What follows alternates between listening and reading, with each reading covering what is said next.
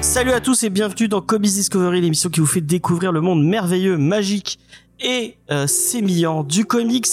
On débute enfin la septième saison, et oui, ça fait sept ans que nous faisons cette émission. Peut-être que certains diront que ça fait sept ans de trop. Euh, on, les laissera euh, en parler comme ils veulent. Euh, et donc, pour commencer cette saison, on commence avec une avec avec une super BD et c'est marrant, ça fait ça fait plusieurs fois, je sais, je, je l'ai même pas fait exprès. Ça fait plusieurs fois qu'on débute une saison avec avec du label 619 parce que je sais pas si vous vous souvenez, je que pense que ce c'était en sont les saison 5. meilleurs, voilà. Ah voilà, les, les labels 619 Faut Zoom le sont avec nous. Euh, je, sais- je sais pas si vous vous souvenez, on avait commencé avec Carbone et Silicium. Je crois que c'était la saison 5 ou la saison 6, je ne sais plus. Ouais, c'était quand j'étais là encore. Ah, Alors pour répondre sur le chat, oui c'est normal parce que James il fait aussi un truc pour que vous le voyez sur le côté. qu'est-ce qu'il y a? J'ai pas compris. Non, je demandais pour le chat.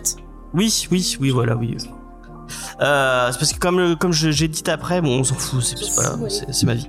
Euh, donc, pour faire cette émission, je suis avec une équipe fabuleuse et sémillante, à commencer par Diane, le retour Coucou. de la libraire euh, perdue. Retour Ça furtif quand même, hein, mais. Ouais, ouais, tu reviens pour une émission, Ouais, exactement. De temps en temps, j'arrive quoi. Et ben, écoute, ça va et toi? Ça va très bien. Un, un vrai plaisir de pouvoir rediscuter avec toi de BD. Euh, c'est euh, c'est toujours un plaisir. Avec toi, il y a aussi Angel. Salut Angel, est-ce que ça va Angel? Ça va très bien. Ok. Euh, on est aussi avec Faye, comme d'habitude. Salut. Euh, et forcément, label 619, Et dit Judas, Judas. tu l'as pensé? Ah. Et oui, bien sûr. qui- T'avais pas qui, euh, Bonsoir tout le monde. qu'il était là pour PTSD. C'est toi qui avais défendu à corps et à cri PTSD. Euh, Oui, mais je, je, je suis toujours du même avis et je suis toujours aussi fan de Guillaume Saint-Gelin. Et bah ouais. Allez écouter, euh, allez écouter l'émission qu'on a fait dessus. Et en plus de ça, on a eu, on a, on a, on a beaucoup de chance parce qu'on a, euh, on a la chance de recevoir un des auteurs de la BD dont on va vous parler ce soir, puisque nous sommes avec Ron. Bonjour Ron. Et c'est un vrai plaisir de pouvoir discuter avec toi, euh, parce qu'on a, dans Comics Discovery, on adore vraiment ton travail. Euh, on avait eu la, chance de, de pouvoir parler de Mutafukas 2 qu'on avait adoré, et, euh, et, euh, et c'est très cool d'avoir des, des auteurs aussi euh, talentueux en France. Ah oui, on, Et tiens, on commence de suite avec... Euh, ouais, on commence je de vais pas suite. prononcer les termes, mais... Ok. Et euh, je tenais à, à remercier, tu as défendu la BD franco-belge euh, cette, cette semaine sur Twitter à cri. C'est Bravo, ton drama euh, de la bravo à semaine. toi. Ouais, ouais. Alors en plus, le pire, c'est que c'est, j'ai pas tant défendu la BD franco-belge. Je remettais juste euh, l'église au milieu du village parce que je voyais beaucoup les gens euh, prétendaient que le format franco-belge avait pas bougé d'un iota depuis euh, 25 ans. Quoi. Je, Mm, mm, mm. je dis, euh, que vous n'aimez des gens qui n'avaient pas, c'est une chose. Mais- la, la BD franco-belge depuis 25 ans. mais dire dire euh, dire euh, balancer des erreurs comme ça, c'est pas possible quoi. Donc je me suis dit c'est une méconnaissance euh, de ce qui se fait actuellement en, franco-belge qui, les- qui leur fait dire ces conneries là, je pense. C'est clair. Eh ben c'était très bien. Euh, je vais rappeler pour les gens qui découvriraient l'émission comment va se dérouler euh, euh, l'émission tout simplement. On va commencer avec des petites news du monde du comics. On va vous parler un peu de tout ce qui se passe côté de Batman et Superman et tout ça. On va enchaîner avec la petite checklist des sorties comics de la semaine faite comme d'habitude par la merveilleuse Angel. Oui. Ah, pardon, j'ai bugué. Tu disais quoi? Que tu, que tu avais préparé la checklist. Oui, oui, c'est bon, c'est bon. Euh, c'est Judas qui va se qui va qui va se proposer de nous faire une petite interview de Ron. On va parler de de son travail et puis un peu de de Elizabeth Short. Exact, on va essayer de poser des questions pas trop redondantes. Et euh, on va enchaîner avec la petite review de, bah, du titre de la semaine. On va vous donner notre avis sur euh, A Short Story. Et spoiler, il est plutôt positif a priori. Euh, et on est peut-être pas loin du coup de cœur. On verra ça à la fin de l'émission. qu'on terminera avec la petite recommandation culturelle. Et bien, Ron, euh, on va tout- tous te proposer une recommandation culturelle euh, sans en dire le nom. Et tu vas devoir en choisir une, et il y en aura qu'une qui sera vraiment faite. Et à savoir Euh. qu'on ne doit jamais so- choisir James. Voilà, forcément, c'est dégueulasse. Ça, moi, je commence, on commence une saison 7. Je pensais qu'on commencerait sur des nouvelles bases plus, plus positives.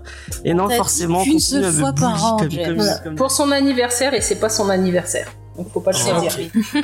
Mais, et pourtant, j'ai un dans la truc, continuité. j'ai un truc super à vous, à vous prononcer. Ouais, tu À nous vous- sors ça toutes les semaines. Oui. Ouais, non, mais là, c'est vraiment bien.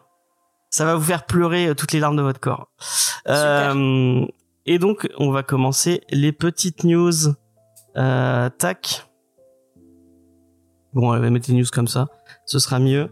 Euh, Qu'est-ce qu'on avait? Est-ce qu'on a des... Euh, T'as pas sorti d'émission euh, Vous pouvez bah, Si vous avez vu For All Mankind... Oui, ça tu en avais parlé. Euh, ce que je peux dire, c'est que j'ai enregistré aujourd'hui, c'est pour ça que j'ai plus trop de voix, euh, une petite émission autour de, de Tolkien et la série The Rings of Power, où ben j'essaye un peu de vous faire découvrir l'univers et de vous donner quelques petites clés si vous avez envie d'explorer un peu plus la Terre du Milieu. Et bien sûr, à la fin de la saison 1, on fera une émission bilan autour de, de la série. Et on a aussi enregistré avec Lena une autre émission euh, sur euh, la saison 2 de Only Murder euh, in the Building, que, voilà, qui, qui devra arriver bientôt. Et je prépare aussi ma rentrée. Voilà. Donc voilà. Il y a déjà Plein de trucs. Et vous avez l'épisode de On a supprimé le rush sur The Northman qu'on a adoré.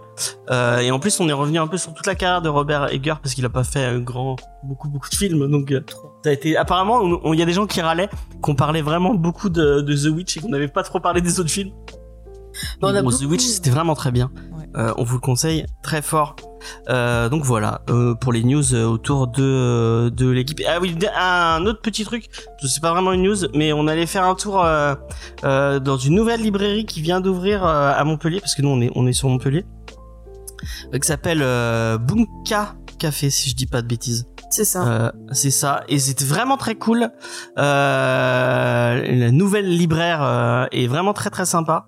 Euh, elle est d'ores et déjà invitée dans l'émission. Faut qu'on en, faut qu'on en reparle, mais euh, mais en tout cas, on, on- nous on a avec Faye on y est passé, on a on a on a discuté une petite heure avec elle. C'était vraiment très cool. Elle est Euh, fan de Tolkien, donc c'est Elle est fan de Tolkien. Et ils font des super thés glacés, un super thé matcha.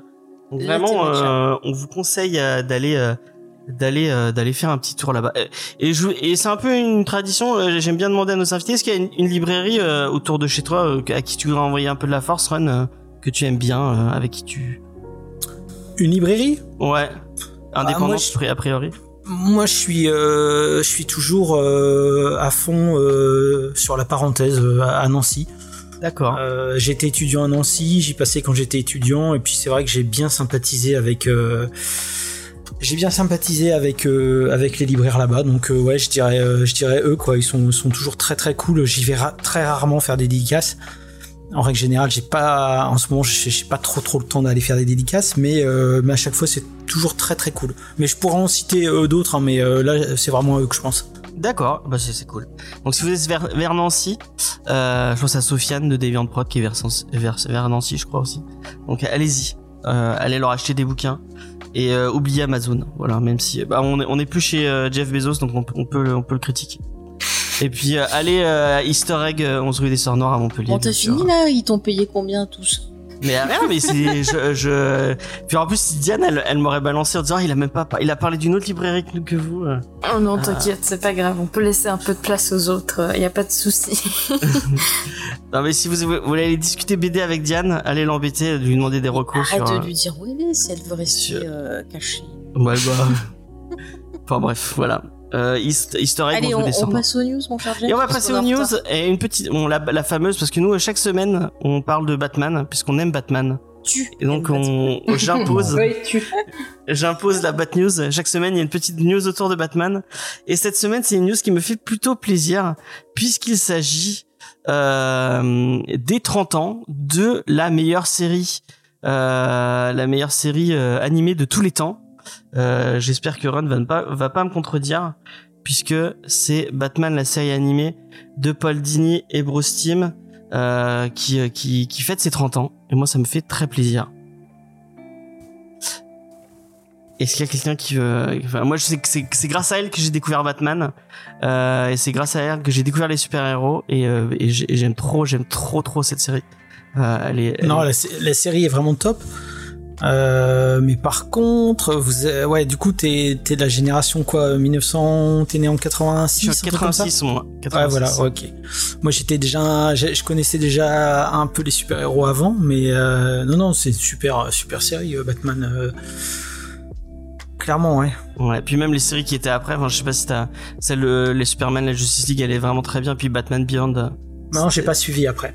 Ah, Batman Beyond, moi je te le conseille, c'est vraiment super cool. En plus, il y a un- le générique euh, est designé par Darwin Cook avant qu'il euh, avant qu'il se lance dans les comics.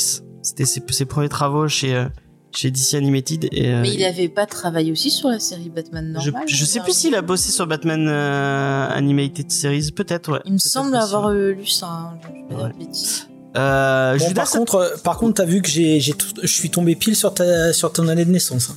Ah, Ouais, fort, ouais. T'as vu bravo. T'as vu la déduction mentalisme, euh, je pense, euh, je Ah sais oui. pas. euh, J'ai un accent de 86 peut-être.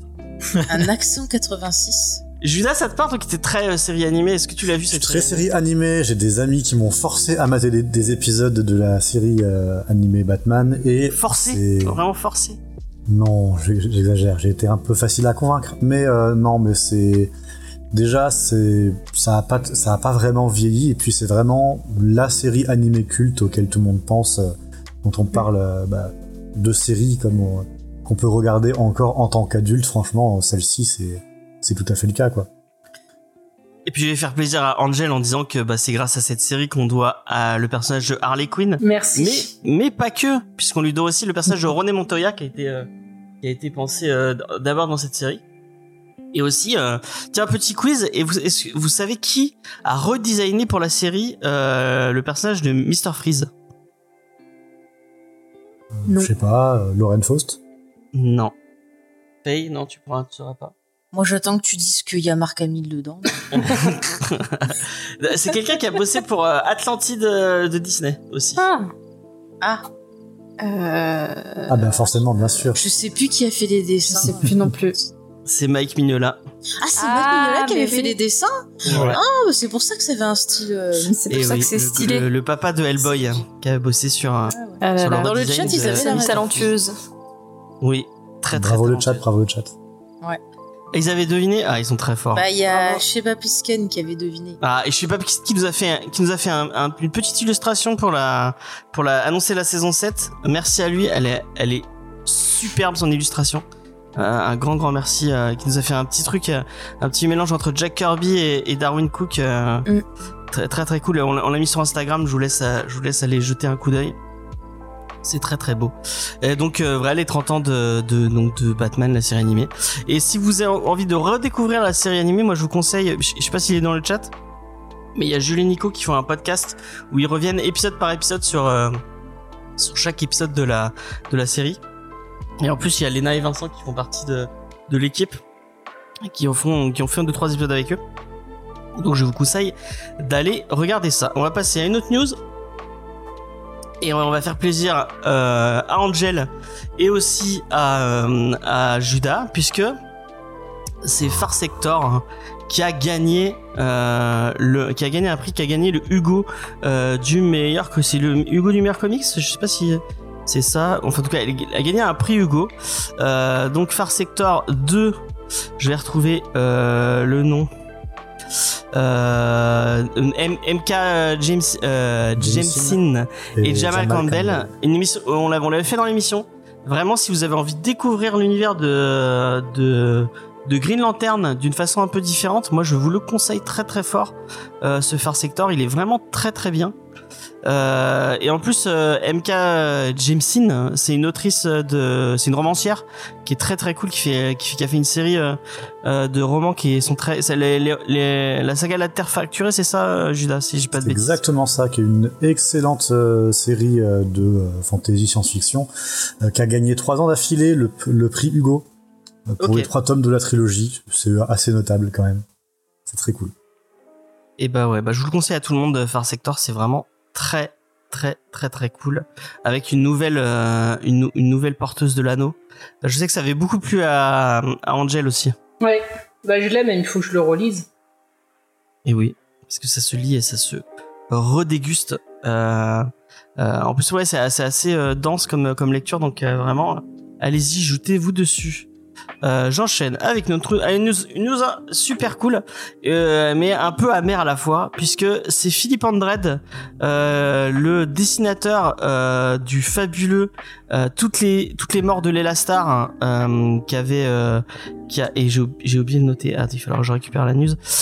Donc, il a fait toutes les morts de l'Elastar par Ramvi. Et donc, du coup, Philippe Andred qui fait une tournée en France de dédicaces. Euh, mais malheureusement, comme d'habitude, toutes les dédicaces euh, un peu comics, un peu pop culture, on oublie, euh, on oublie Montpellier. C'est vraiment dégueulasse. Euh, à chaque fois, c'est la même chose. Pourtant, on a, on a quatre, quatre librairies euh, euh, autour du, autour de la SPBD, et à chaque fois, il y a Ouais. personne qui, euh, qui passe. C'est vraiment, c'est. Ouais, mais je sais pas si nos librairies BD elles sont assez grandes pour euh, vraiment accueillir des grosses dédicaces parce que quand tu vois Azimut par exemple, c'est c'est compliqué euh, pour. euh, Bah, ils pour, en font, hein, euh, non, Azimut des. euh, Ouais. Je sais pas. Ouais, mais si. Bah, chez Planète, il il y a la place, c'est Des super. Planète, fois, ouais, mais à- après, à est-ce Sorams que- euh, Odysseum, il y en avait des, Ouais. des dédicaces d'un peu Ouais. tout genre. Ouais, je BD, pensais aux. PBD, je pensais pas aux grosses. euh, Ouais. Cette section, est, euh, plus là. cette section est dédicacée spécialement à Montpellier, RPZ. Ouais, Ouais, voilà. Si vous n'êtes pas de là, vous comprenez rien. Mais euh, ouais, c'est vrai que même le Cultura euh, de Saint-Onès, il pourrait faire des. euh, Oula, C'est- oula. C'est peut-être trop loin, James. Ouais, c'est loin. mais- Des dédicaces à Cultura Saint-Onest, non mais ça va bien ou pas Bah, Il y a eu, euh, il y a eu. euh, comment Attends, l'autre, euh, oui, on a, on a, il y a eu l'autre facho là. s'appelle on commence pas. Allez, Ah oui, c'est vrai. news. Quelle angoisse. Ouais. Bon bah voilà. euh, J'espère que le label 619 pensera à Montpellier si vous faites des dédicaces. Parce Bah, que- il y a Simon qui est là-bas à Montpellier. Simon euh, Trousselier. Simon Hutt, avec qui j'ai bossé euh, Mouta 86. Ah, Mhm. Ah, bah voilà, bah il faut faire des dédicaces. voilà, on va, on, on, on va Ouais, mais il en, fait, il en fait déjà tous les week-ends, je crois, qu'il qu'il traîne dans le coin. là.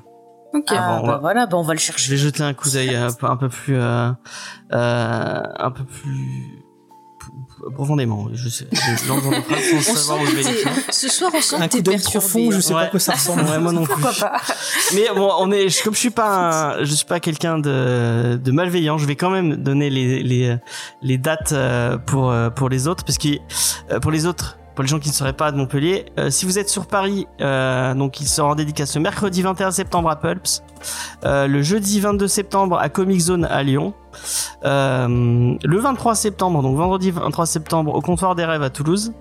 Le Ah. samedi 24 septembre à Bordeaux à la librairie Mola.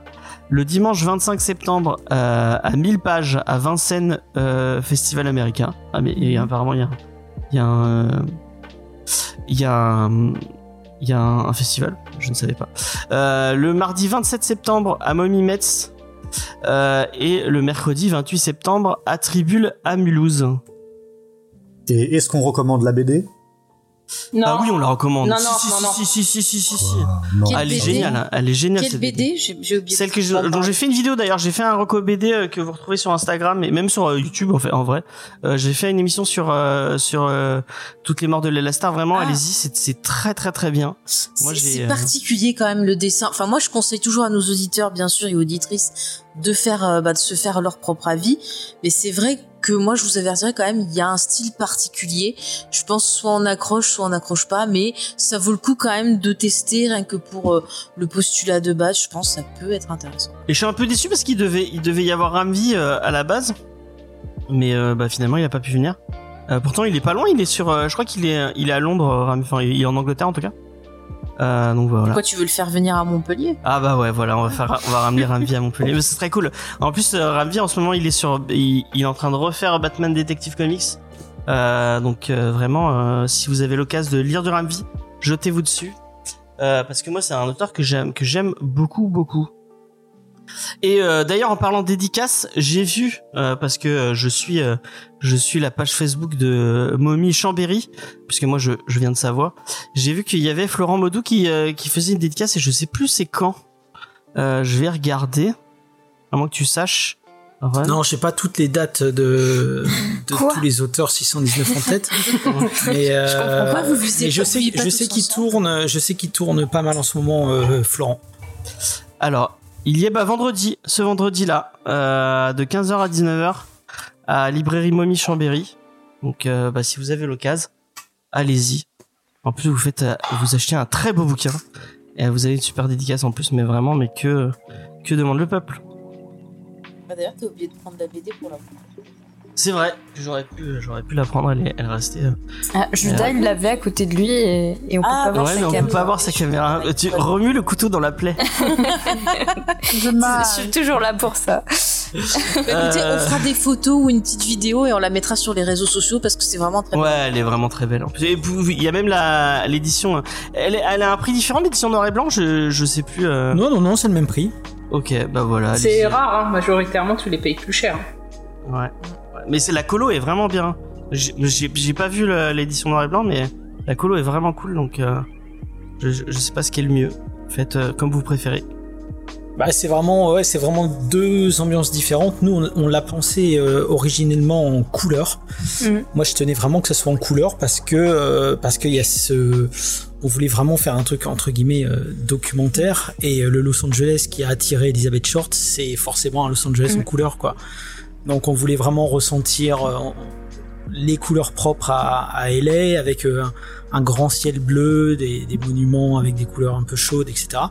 Mais c'est vrai que Florent, il fait toujours ses planches euh, en niveau de gris avant d'attaquer la couleur. Et quand j'ai vu son niveau de gris, j'ai dit putain mec, euh, c'est chaud parce que euh, ton noir et blanc est super beau. Ce serait peut-être bien d'imaginer une une version noir et blanc euh, qui qui raccroche un peu plus avec l'idée du polar quoi. Euh, du film noir, etc. Donc on a décidé de faire euh, deux versions. euh, donc euh, pour moi la version couleur qui est l'original et on a tiré à 4000 exemplaires je crois la, une- la version noir et Bah, blanc. c'est cool en plus de proposer aux gens qui qui préfèrent. L'idée l'idée est Carrément. Carrément. Donc voilà, je vous retenez toutes ces dates et puis si vous avez l'occasion d'aller d'aller voir les gens en dédicace, n'hésitez pas à nous envoyer les, mé- les, les photos de vos dédicaces sur sur Instagram, ça me fera plaisir de, de jeter un coup d'œil à ça et de, de pouvoir vous jalouser tout simplement. Euh, euh, voilà. On va passer à une autre news. Ouais, bon, c'était ma, ma news petite blague. Faye m'a dit mais la fais pas, elle est nulle cette news. Euh, À l'image du film, j'ai envie de dire. non, non, mais vous Euh, avez le droit d'aimer. On a hein. enfin une raison pour laquelle Thor 4 était n'était pas si bien parce qu'il manquait deux deux scènes spécifiques euh, qui ont leaké et vraiment bah sans ces sans ces scènes le film prend le perd toute sa saveur. Euh, je vous laisse aller regarder ces scènes et euh, puis vous facepalmer juste après parce que les scènes sont horribles. À l'image du film. À l'image du film. Allez, j'en rajoute un. je, je vous, euh, juste pour vous spo- enfin pour pas vous spoiler mais euh, euh, pour vous vous dévoiler euh, un peu en plus ça, ça dévoilera un, un, un de très important l'intrigue Euh, il y a un moment où euh, donc Thor euh, Valkyrie et, et Korg arrivent euh, donc chez euh, chez des dieux euh, spécifiques et ils croisent hein, je vais pas vous dire qui c'est mais donc ils croisent euh, une version d'un dieu un peu connu euh, de la mythologie euh, c'est ce n'est pas drôle il y a il y a tout un, un, un dialogue entre eux qui n'est pas drôle puis voilà on passe à autre chose Comme dans tout le Et film, hein. c'était pas drôle. ouais non mais et la, la Ah. deuxième est pire mais vraiment il Attends, a- trop jeune parce qu'il y a l'orage qui arrive. Je crois que c'est Thor l'orage qui qui vient. arrive, ouais, parce que nous on en a on a l'air orange en plus donc euh, Oh, ça se trouve, on va couper. À tout Ouais, moment, ouais. c'est Thor qui nous qui nous qui nous empêche de de, de parler de Arrêtons de dire du mal de son film alors. Euh, donc euh, la deuxième c'est donc ils, ils ils essayent de, de mettre un truc un peu dramatique autour de bon si vous avez lu Mighty Thor vous savez que donc Ne James dis pas qu'un personnage Bon. a des soucis. un des personnages un des personnages a un des soucis de santé un peu un peu grave euh, et donc euh, il y a il y a Thor qui parle avec ce personnage et euh, qui ont une espèce de scène un peu dramatique mais qui est immédiatement euh, euh, annulée par un par un gag avec un, un arrivé d'un autre personnage qui enfin qui n'est pas drôle du tout C'est pas les chèvres Et, au euh, moins. C'est pas encore un. non c'est pas les chèvres non Attends, ils vont nous faire euh, la chèvre édition. Ouais. J'ai vu qu'il y avait quelqu'un qui avait fait sur euh, sur Twitter, j'ai vu quelqu'un qui avait partagé à un moment où on voit tout parce que euh, il y a y a une blague spécifique à- dans dans le film autour euh, donc c'est le même des chèvres qui crient euh, euh, si vous traînez un peu sur Twitter vous voyez à quoi je, à quoi de quoi je parle. Et donc il euh, parce que dans la mythologie, euh, Thor a un, char tiré par deux chèvres, donc il récupère ce, char euh, comme euh, moyen de transport, et donc ils les font hurler. Et euh, la première fois, ça fait sourire, et encore, et encore, hein. ça fait sourire un, tout petit peu. Mais c'est surutilisé dans le film. Euh, dès qu'il y a un, moment de flottement, et ils, ils, re- ils ref- ils refont ce gag, et t'es là, mais, mais pourquoi? Mais pourquoi? Bref. Euh, vraiment, euh, Thor, euh, Thor 4. euh, bon, si, vous avez apprécié le film, bah tant mieux pour vous. Mais moi, vraiment, j'ai passé un moment assez désagréable devant, devant, devant ce film. Euh, Ron, t'es fan du le film du MCU ça, ça, ça te parle ou tu as lâché l'affaire depuis? Ah, je déteste, je déteste euh, profondément. si tu veux, euh, j'ai vu, euh, tu vois, je crois que le je crois, Iron Man 1, j'avais bien aimé. Euh, même limite le 3, admettons, mais après, je te jure, là par exemple, j'ai j'ai j'ai maté Spider-Man, le dernier là, No Way Home? Et je souffre. Ouais, je me suis dit, faut que je le, faut que je le regarde pour. Bah, Pour la pas science. être trop con quoi tu vois. Tous les ans je me dis allez je retente je je mais c'est une vraie souffrance tu veux. Je je- j'ai vraiment du mal avec ça. Et, et mon problème principal par rapport à tous ces trucs de j'ai envie de dire de pop culture anglo-saxonne que que j'adore euh, au préalable hein, si tu veux. Moi j'ai grandi avec ça aussi. C'est que là en ce moment euh, je trouve que ça c'est en train de tout bouffer euh, je- on ne parle que de ça, on ne bouffe que de ça, ça, ça, ça n'en finit plus de sortir, euh, que ce soit les séries, euh, tu vois, euh, que ce soit les séries sur Disney+, Mm. le, le Star Wars à gogo, le Marvel et tout, j'ai vraiment l'impression que... J'ai l'impression qu'il y aurait un tas de choses bien à faire, mais que c'est complètement monopolisé par, euh, par ces univers-là, et que du coup, tous les bons créatifs de cette génération, bah, au lieu de faire leur propre projet qui pourra être... amplement plus intéressants, ils sont repris dans ces Ouais. énormes prods industriels et que bah, on n'en verra rien et puis c'est et puis pour moi je suis désolé mais ça reste un produit industriel dans le sens où le réalisateur n'a- pas les mains Oui, bah oui. euh, libres sur sur ce qu'il fait quoi donc euh, pour moi c'est ni plus ni moins qu'un produit qui est marketé qui est qui est plus ou moins bien foutu d'ailleurs en plus des fois je suis surpris de la de certains effets spéciaux qui me paraissent euh, quand même médiocres euh, pour certains films, tu vois. Et euh, et je trouve, alors après c'est personnel, je trouve que DC s'en sort un peu mieux, même si même si même si j'ai moins d'affinité avec les personnages de DC, bizarrement. Mais euh, enfin, DC s'en sort mieux effectivement, euh, pas commercialement, etc. Mais par exemple, le, dernier que j'avais vu, pas Suicide Squad, mais l'autre là, tu sais. Celui de James Gunn? Ah, j'ai, ouais, c'est ça, ouais, avec euh, avec les personnages un peu foutraques là. Je, ouais, j'ai trouvé que c'était quand même assez divertissant. Là où euh, là où devant Spider-Man, je te jure que j'ai souffert quoi. Je, quand il y avait les trois Spider-Man réunis et que chacun racontait ses anecdotes, j'en pouvais plus. Je me disais vite que ça se termine. Donc c'est bon, c'est particulier, hein, mais euh, mais c'est vrai que en tant que créatif et en tant que euh, directeur de collection, je me dis putain, c'est fou. Moi, je sais que au sein de, de- de- des auteurs avec qui je bosse, notamment Guillaume Singelin, par exemple, il a beaucoup de sollicitations euh, des États-Unis, euh, que ce soit chez euh, Marvel ou DC. Euh, et il veut pas, quoi. Il veut pas parce que euh, il considère qu'il va rentrer dans une machinerie qui va qui va broyer sa créativité, quoi. Et, et, et c'est vrai, quoi, d'une certaine manière. Donc, euh, ouais, je t'avoue que je trouve qu'il y en a trop. Honnêtement, je trouve qu'il y en a trop. Je trouve que c'est un peu l'overdose. En tout cas pour moi, tu vois. Non, mais t'es pas le seul à, à réagir comme ça. Il y a plein de monde hein, qui en peuvent plus. Ouais, j'en- ai un peu ras-le-bol, tu vois. Et, et tu vois, même Batman, euh, c'est un personnage que j'aime beaucoup. Euh, bah même Batman, j'en peux plus en fait, tu vois. Je, même le dernier, tu vois, je me dis ouais putain.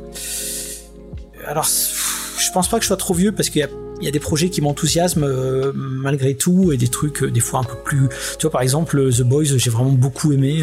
je trouve qu'il y a un vrai truc, une vraie fraîcheur quelque part. Mais, euh, mais c'est vrai que là, les grosses machineries hollywoodiennes, euh, pff, je- j'ai du mal, quoi. Après, je juge pas, hein, je veux dire, chacun kiffe son, son, délire. Moi, il y a des trucs euh, que j'aime euh, qui sont honteux pour la majorité des gens, donc il n'y a aucun souci. Par rapport à ça, je fais pas aucun jugement. Mais c'est vrai que j'ai- j'ai clairement lâché, mais tous les ans, je me dis, allez, ou même quand il y a Guillaume Saint-Gelin qui passe à l'appart, ou, ou même avant, on faisait ça, euh, avant le confinement, chaque fois qu'on allait à Angoulême, on se faisait un ciné, puis on se matait, euh, tu vois, un Star Wars ou un Marvel, histoire de se mettre un petit peu à jour. Mais euh, ouais, de, plus ça passe, plus je, plus je suis en souffrance en fait. D'accord. Après, il y, a des- il y a des petites pépites hein, des fois dans, dans, dans, dans le lot. qui ont- Bon, après, moi je dis ça, mais je vais, je vais tout voir au ciné donc.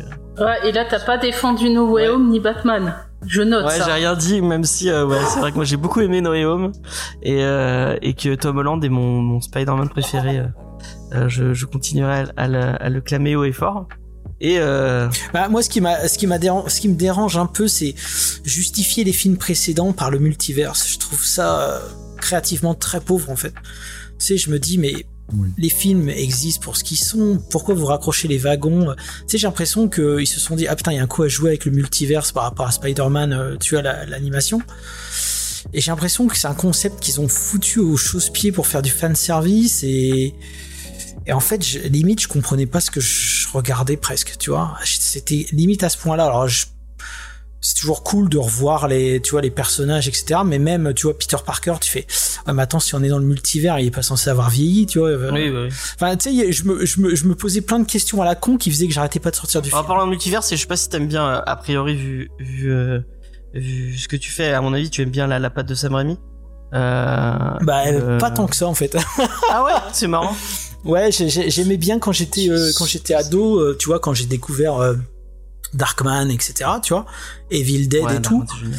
Et le Spider-Man euh, de ouais, le Spider-Man, j'avais aimé mais sans plus. Et je t'avoue que une fois j'ai essayé de le revoir, je, je trouve que malheureusement il a déjà vieilli en fait. C'est aussi le problème des effets numériques euh, quand tu les compares. euh, moi, si tu veux, quand tu quand tu regardes euh, la chose de Carpenter, Ouais. bah, je trouve que ça passe tant vieilli que ça. Alors l'image, il y a un grain particulier, etc. Mais comme il n'y a pas d'effet numérique, ton œil, euh, ton œil voit des, enfin tu vois, voit des, des, des trucs complètement euh, entre guillemets normaux. Tu vois ce que je veux dire? Les effets spéciaux. Te... Mm, mm, mm. Tandis que maintenant, les incrustes fond vert, tu, ton œil les perçoit vachement plus que, que quand t'étais pas habitué à en voir. Tu vois ce que je veux dire? Bah, ça vieillit euh, vachement plus. C'est que comme la trilogie Ça vieillit très très vite Oui, et ouais, c'est ça. Et bon, mais par contre, c'est un réalisateur que je- que j'estime euh, beaucoup, hein, tu vois, Sam Raimi, euh, voilà. Mais je suis pas. Mais du coup, je, moi, je te conseillais son Doctor Strange où euh, il y a un tout point, un tout petit peu. hein. Il y a un peu sa patte Darkman et, Ouais, mais et j'ai détesté Doctor Strange. Ah, ok. Non, mais je suis pas le bon. Je pense que je suis pas le bon client là. euh. Oui, bah bon, bah, on, on va passer à une autre chose.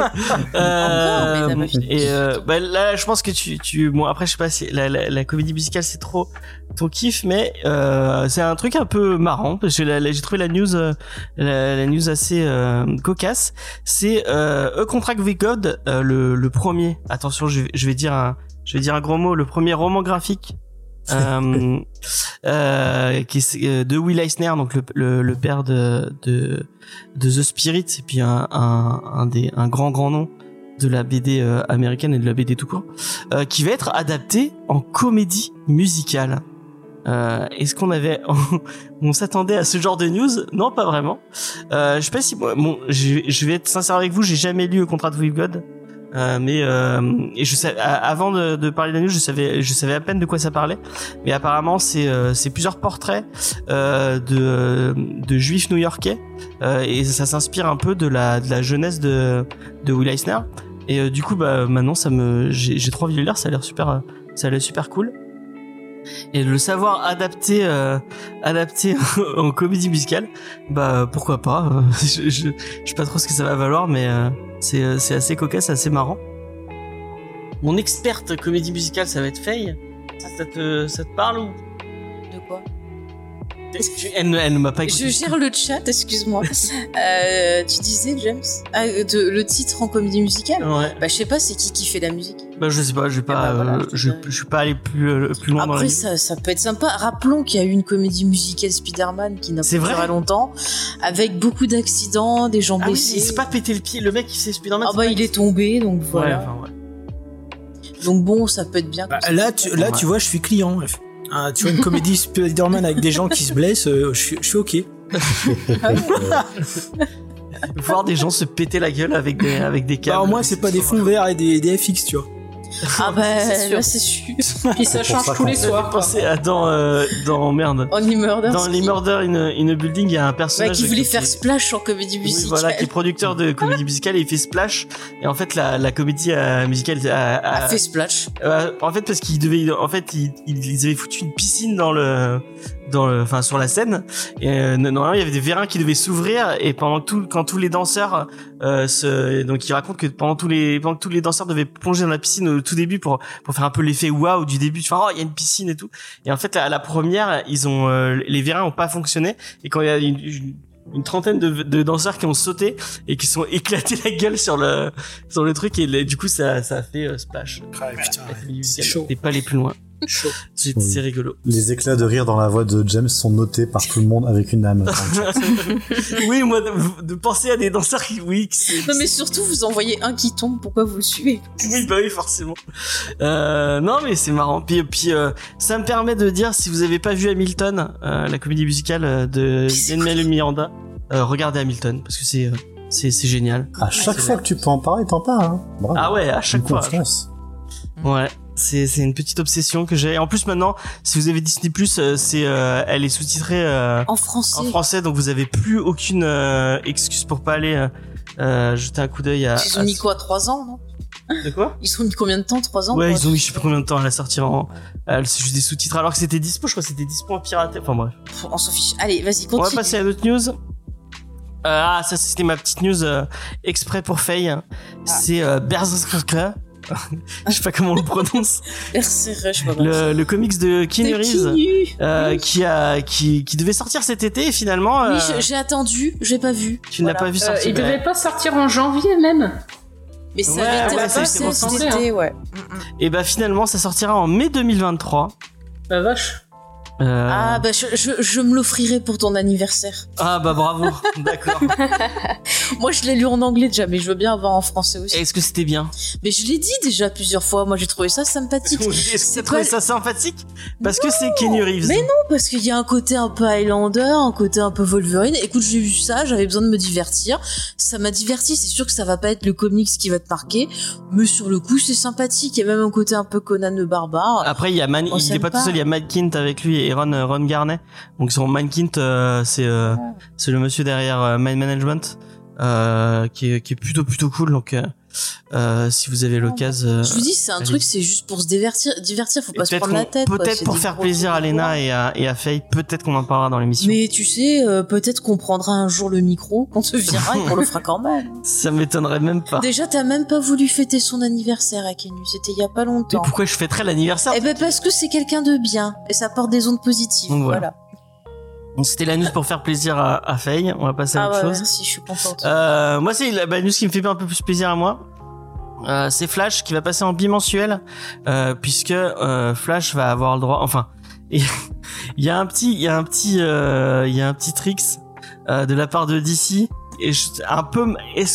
Bon, je vous explique et vous me dites si c'est malhonnête ou pas. Euh, euh, Flash va arriver à ses 790 et des poussières. Euh, donc euh, euh, les, au niveau des numéros. Et euh, donc il- bientôt il va y avoir le, le numéro un peu fatidique des 800 c'est un peu cool. Le numéro 800 la série arrive jusqu'au 800 c'est un, un peu ça. Ouais c'est c'est un peu rigolo. Et euh, mais du coup ça serait ça de ça, si on suivait le le, le truc normal euh, bah c'était après le après le, le film que le film d'Andy Muschietti serait sorti.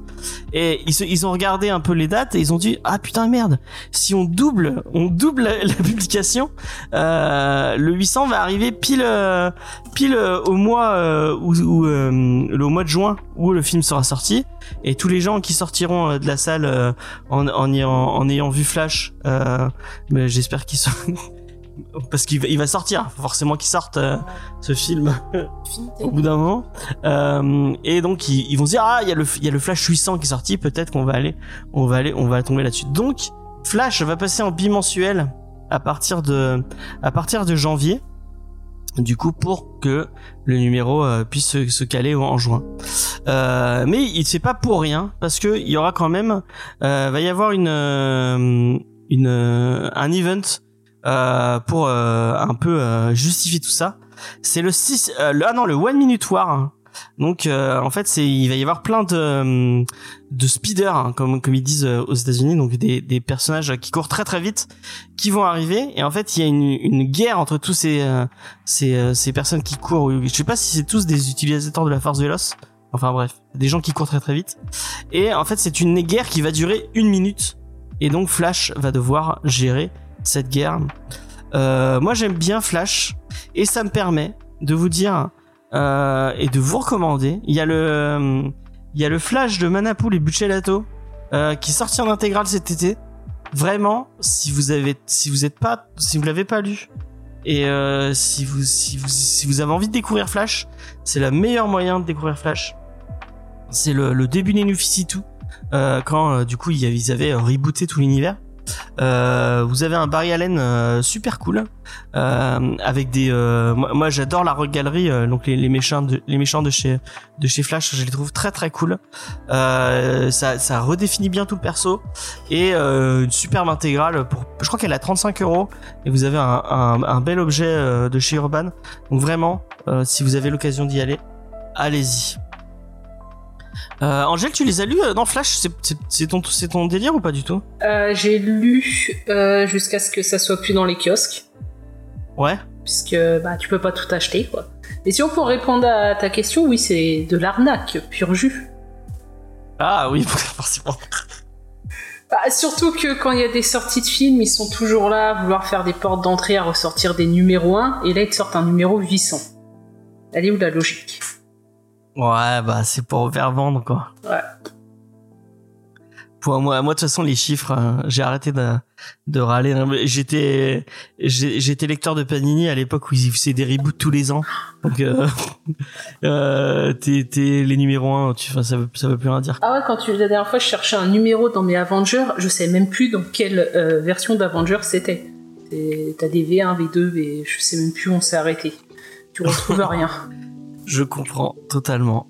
Euh, on va enchaîner. Ah bah voilà. Euh, on va on va on va faire un, on va faire le petit point de la semaine sur Miss Marvel parce que Miss Marvel euh, sort tout. tout- C'est pas Miss Marvel, c'est She-Hulk. C'est She-Hulk, excusez-moi. C'est fini, Miss Marvel. Ouais, Miss Marvel c'est fini. Et donc on va faire le point sur l'épisode 3 de She-Hulk qui a tant fait couler d'encre sur les réseaux sociaux.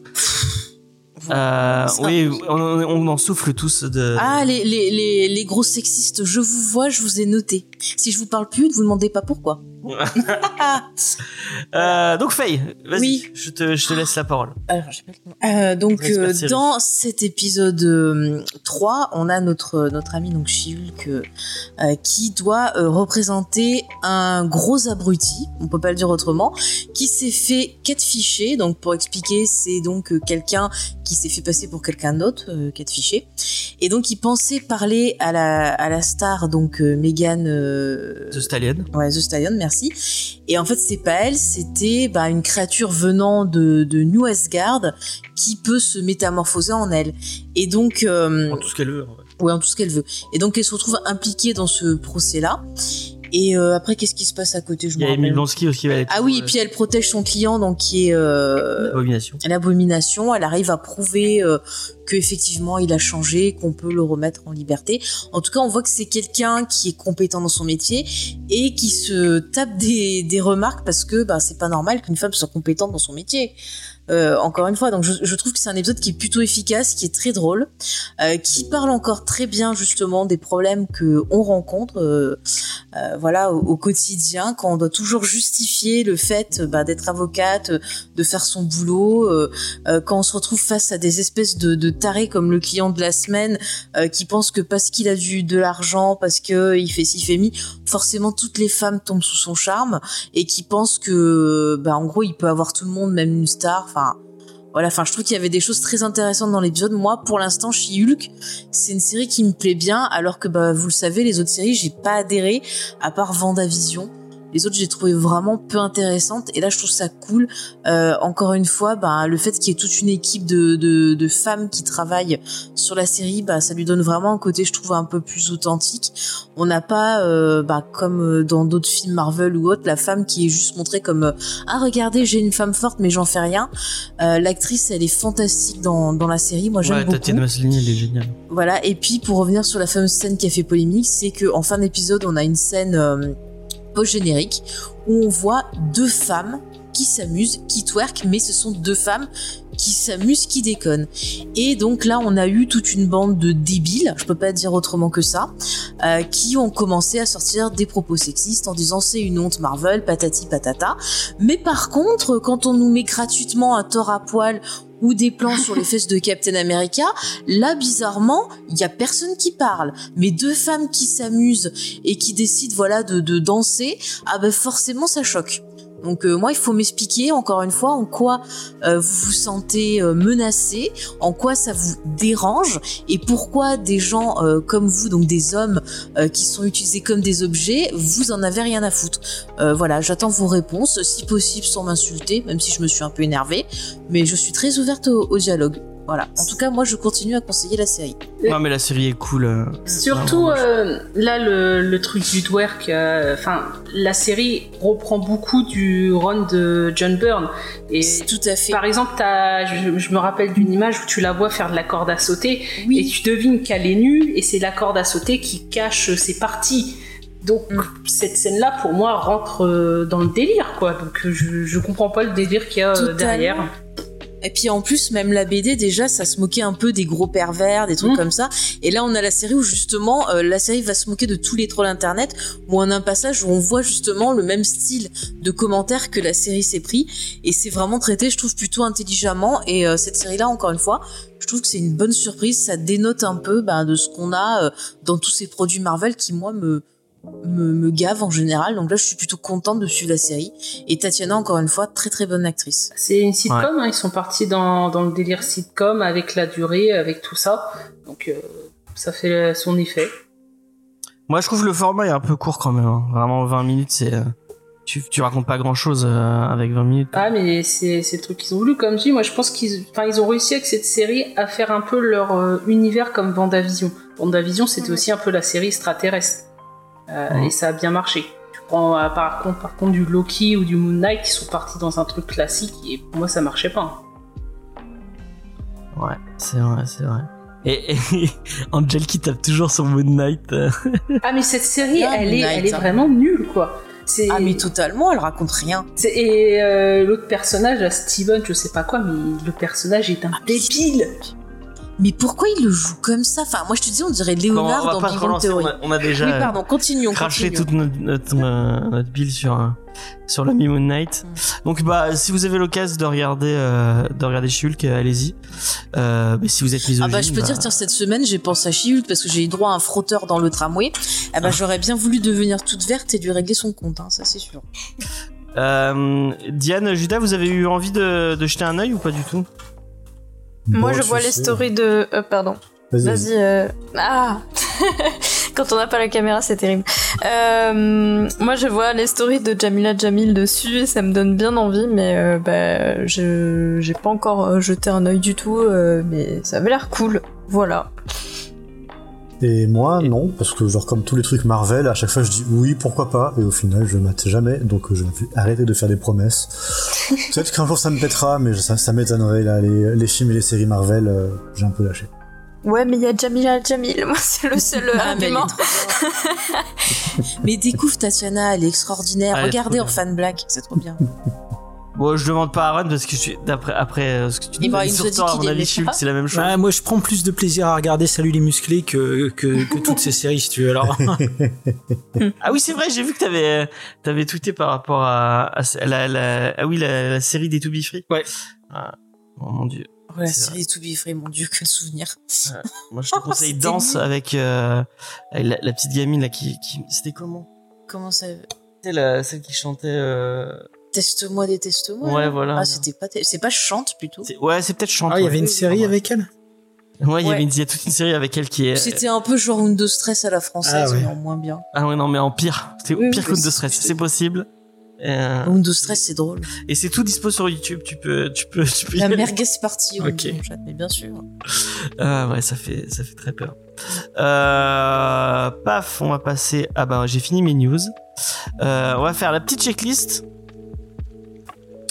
Si tu veux bien, euh, Angel. Ouais, bah ça va, elle est pas très grande cette semaine. Ah, Donc j'attaque. vas-y, vas-y. Donc, le mercredi 7 septembre, du bolos en veux-tu en voilà avec l'omnibus Captain America de Mark Waid. Donc un beau bébé de plus de 1200 pages à 90 euros où le Captain va affronter du beau monde comme Crâne Rouge, l'Hydra ou encore Modoc. Vous savez, la grosse tête flottante. Donc petite anecdote sur Modoc, vous saviez qu'à la base sa tête ne devait pas être aussi grosse. C'est un des créateurs qui a poussé malencontreusement le curseur trop haut, comme pour la poitrine de Lara Croft dans le premier Tomb Raider, en tout cas, vous aurez aussi la couverture variante où Steve Rogers nous l'ajoute Superman. Captain America, c'est aussi du classique avec l'intégrale 1977-1979 où le Shield vient soutenir Captain face à son crâne rouge. On le retrouve aussi dans la nouvelle édition de l'intégrale Avenger 1970, nouvelle édition pour contrer les méchants spéculateurs. Faudrait que Sony fasse la même chose avec leur PS5. Dernière intégrale de la semaine, Warlock et les Gardiens de l'Infini 1992-1993.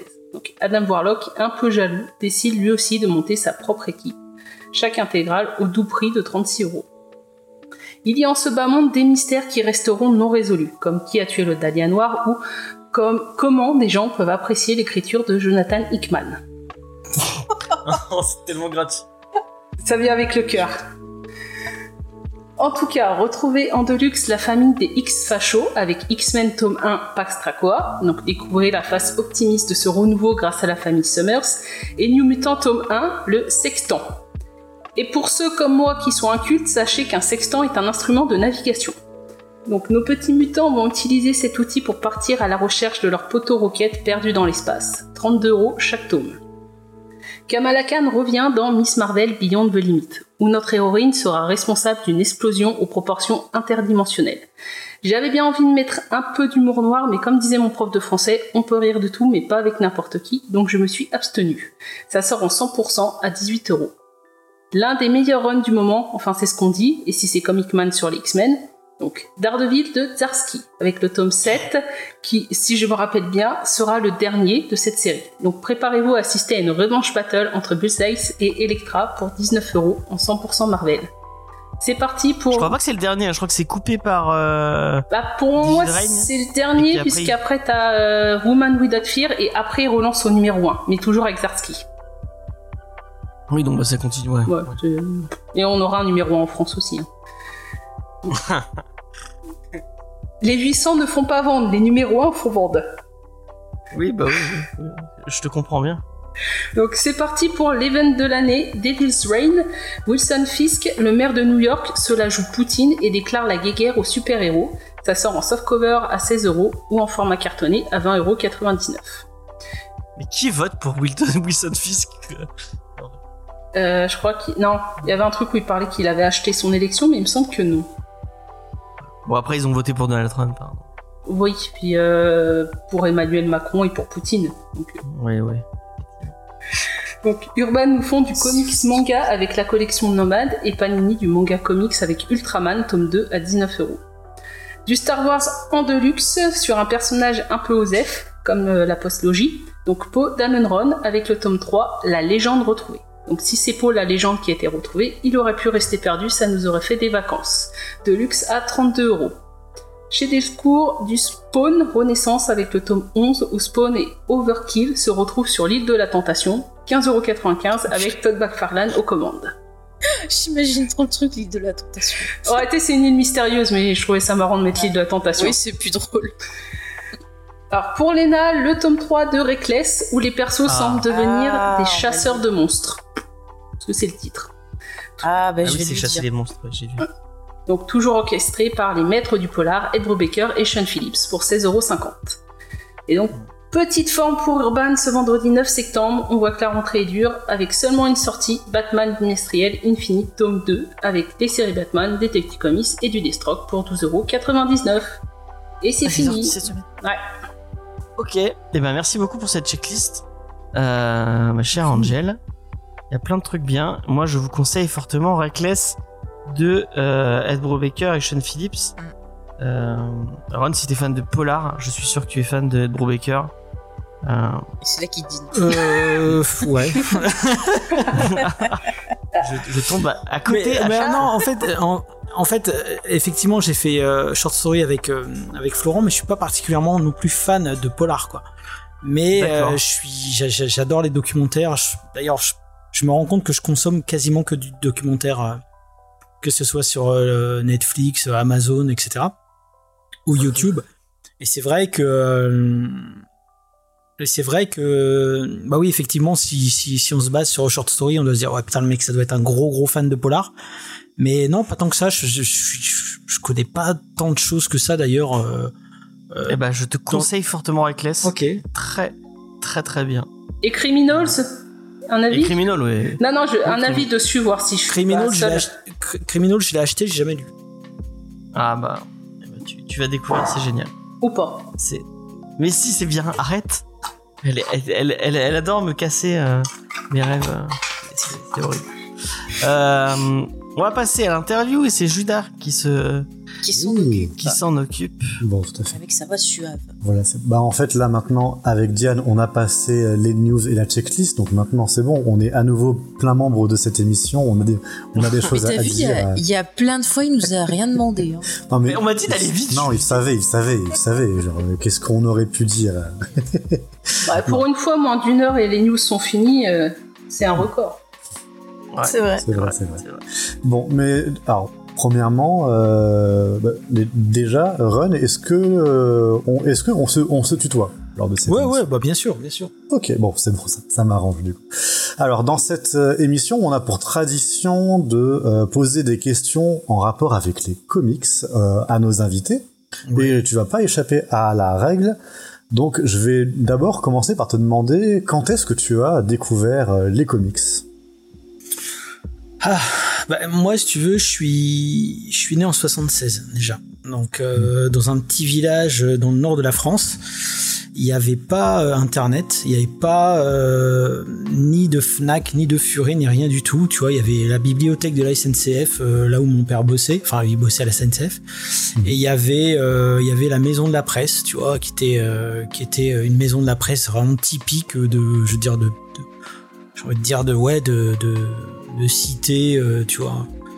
Et euh, et c'est là-dedans que j'ai commencé à voir les premiers comics euh, avec Strange.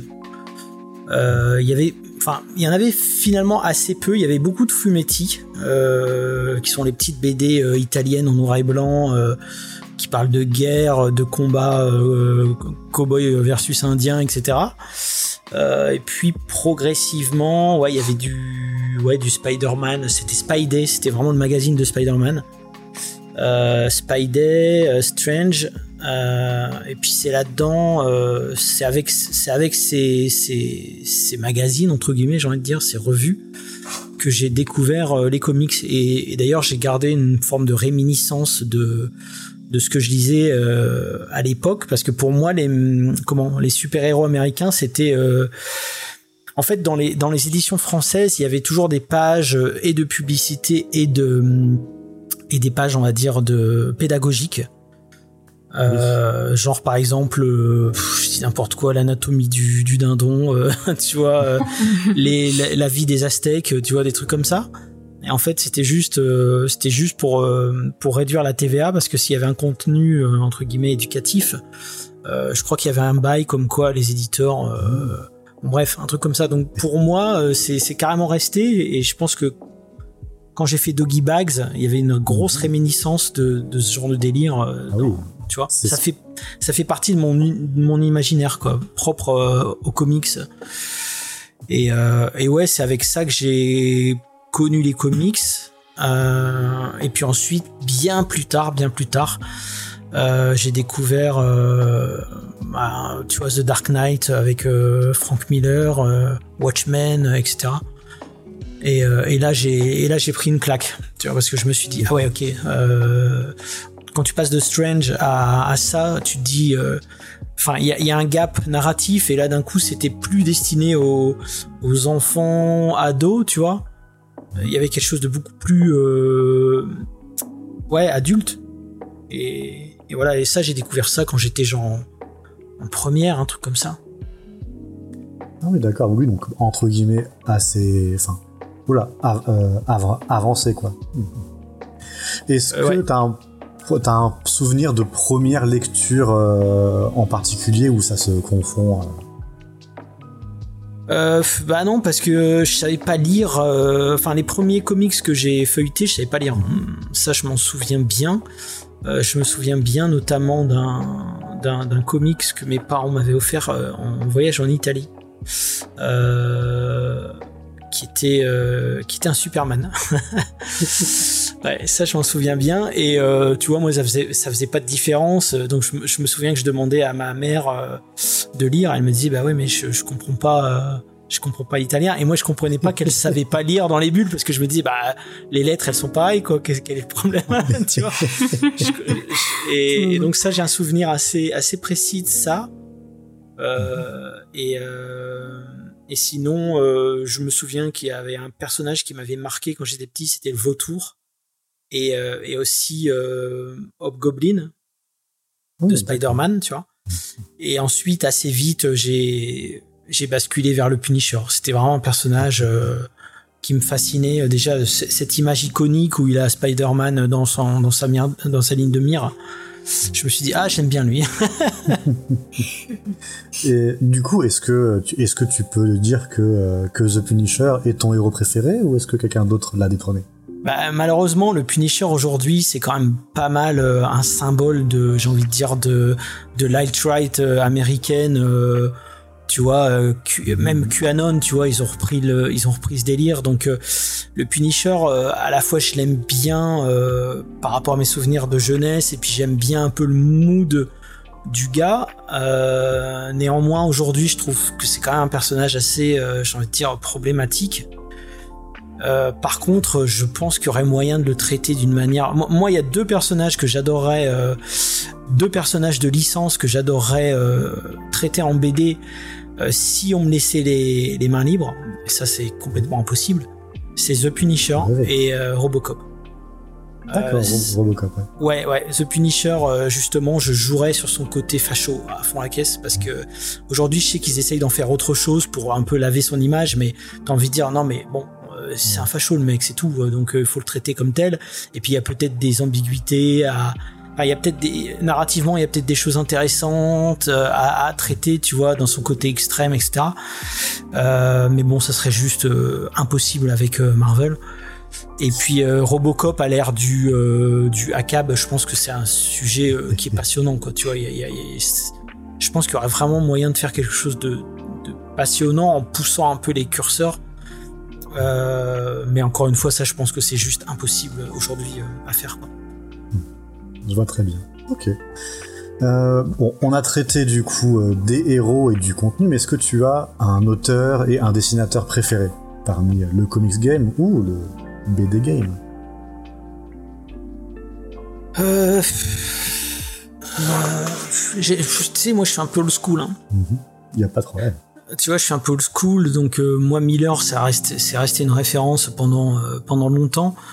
Euh, même euh, pff, même Gibbons, tu vois. Pourtant, je, je suis pas fan de son dessin, mais je trouve que son dessin il sert le récit, donc il y a quelque chose que j'aime vraiment bien. Mignola, forcément.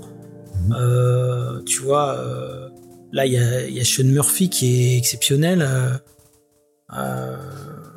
C'est vrai, c'est vrai que c'est beau.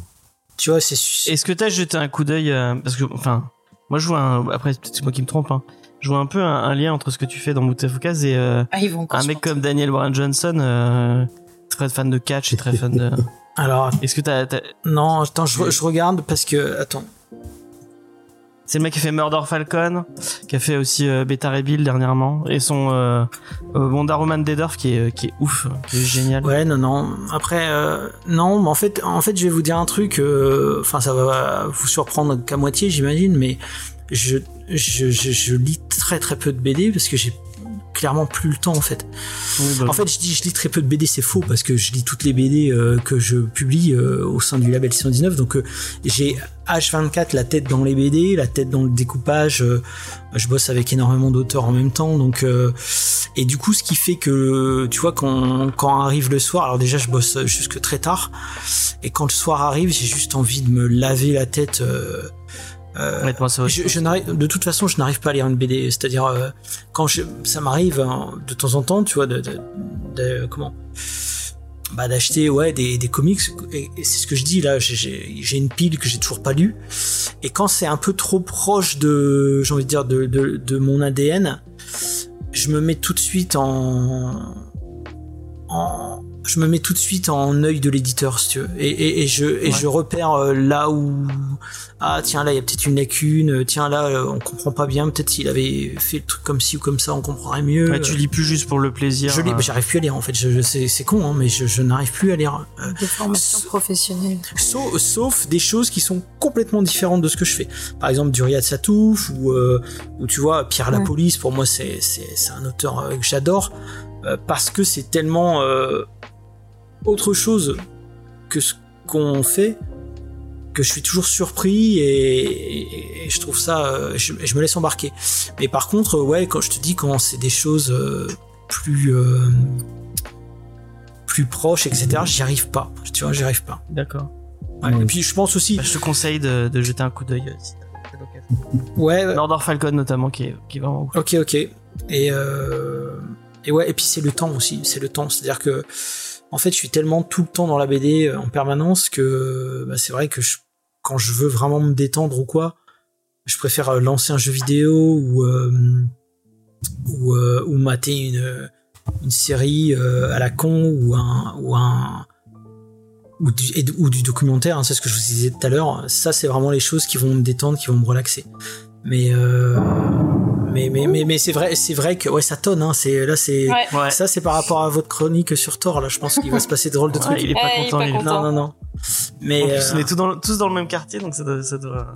On n'est pas loin, ouais. C'est vrai. ouais, Vous pouvez, euh, si les, si les auditeurs sont attentifs, ils peuvent suivre l'évolution de l'orage en fonction des différents En direct. Ouais, c'est- bah, c'est con, on n'a pas les caméras, on aurait pu compter le nombre de secondes pour savoir à, quel, à combien de mètres euh, était. Quel est le plus truc. près Mais euh, mais enfin bon voilà. Euh, du coup c'est vrai que je lis très peu de BD et souvent les gens s'imaginent que faisant partie du, du métier euh, on doit consommer de la BD à fond.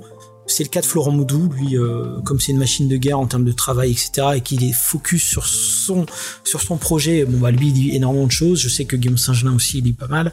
Mais moi, euh, c'est vrai que comme je suis vraiment sur euh, 50 projets en même temps, euh, je, Ouais, je- c'est plus c'est plus compliqué. Ouais, c'est plus compliqué.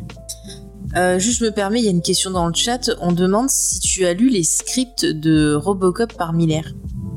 Euh, non, non, j'ai pas lu les scripts de Robocop par Miller. Par contre, j'ai lu, euh, j'ai lu la BD qu'il avait fait Robocop versus Terminator.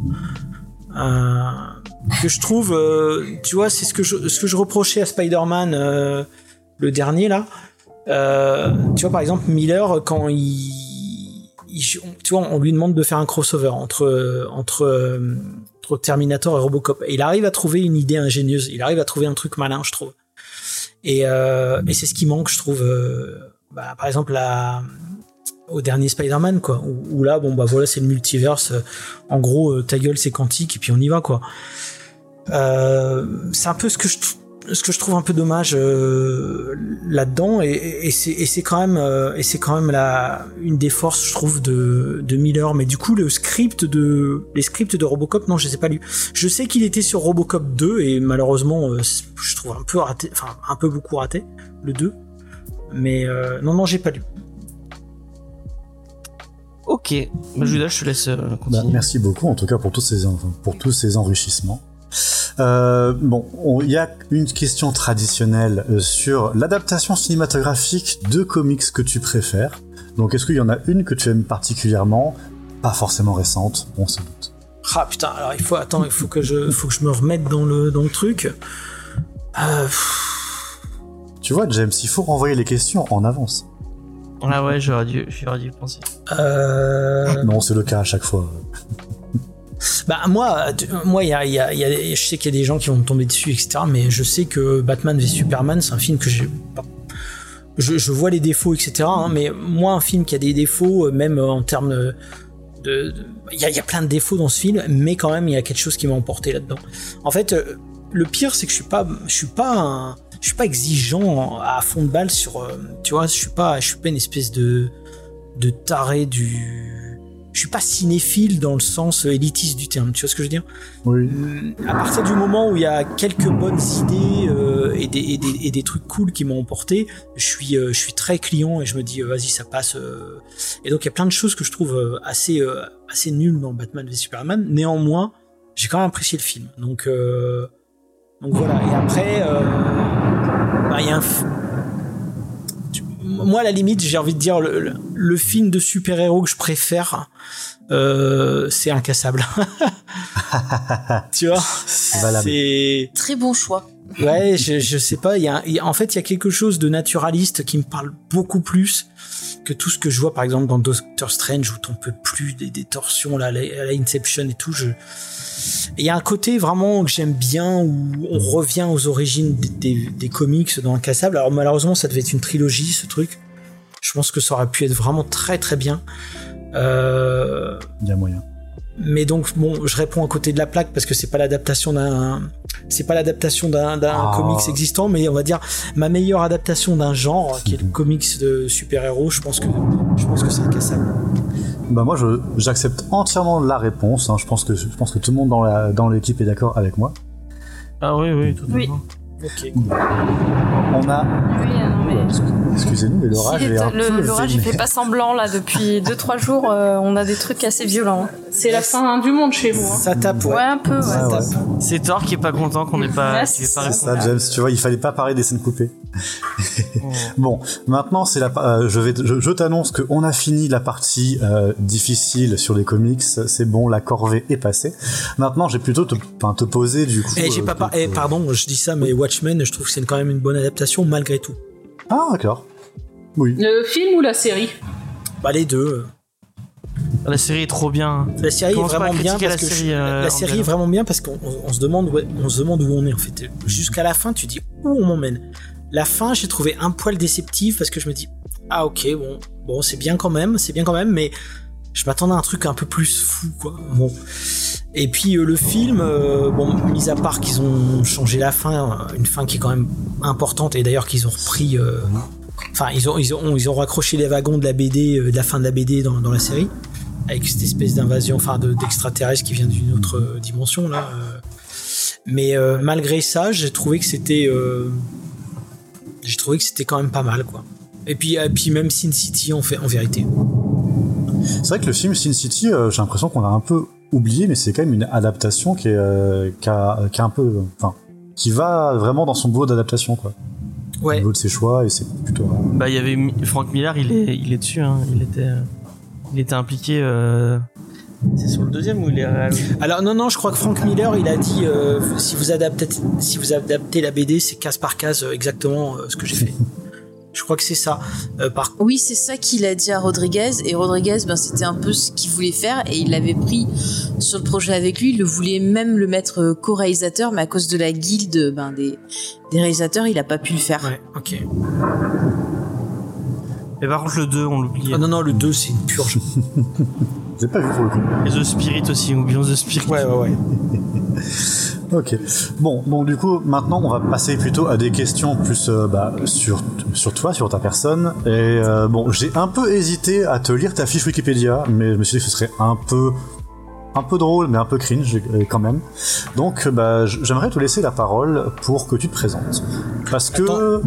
Ouais, je vais aller voir ma fiche Wikipédia, tiens. Attends, Wikipédia. Qu'est-ce qu'il raconte dedans tu, vois, tu vois, tu m'as donné euh, l'envie d'aller voir. C'est surtout, il y a écrit que t'es américain, en fait. Ouais, non. Attends. Non, je suis allée checker tout à l'heure. euh, ça, ça a l'air d'aller. Ouais, en même temps, Run, ouais, tu vois, je trouve même pas quoi. Bon, bref. Euh, lit, Ouais, parce que je me, enfin, je me suis rendu compte en fait que quand on essaie de parler de toi, il y a très vite plusieurs identités qui se chevauchent. En fait, il y a l'auteur, le dessinateur, le directeur créatif, éditeur, du clair.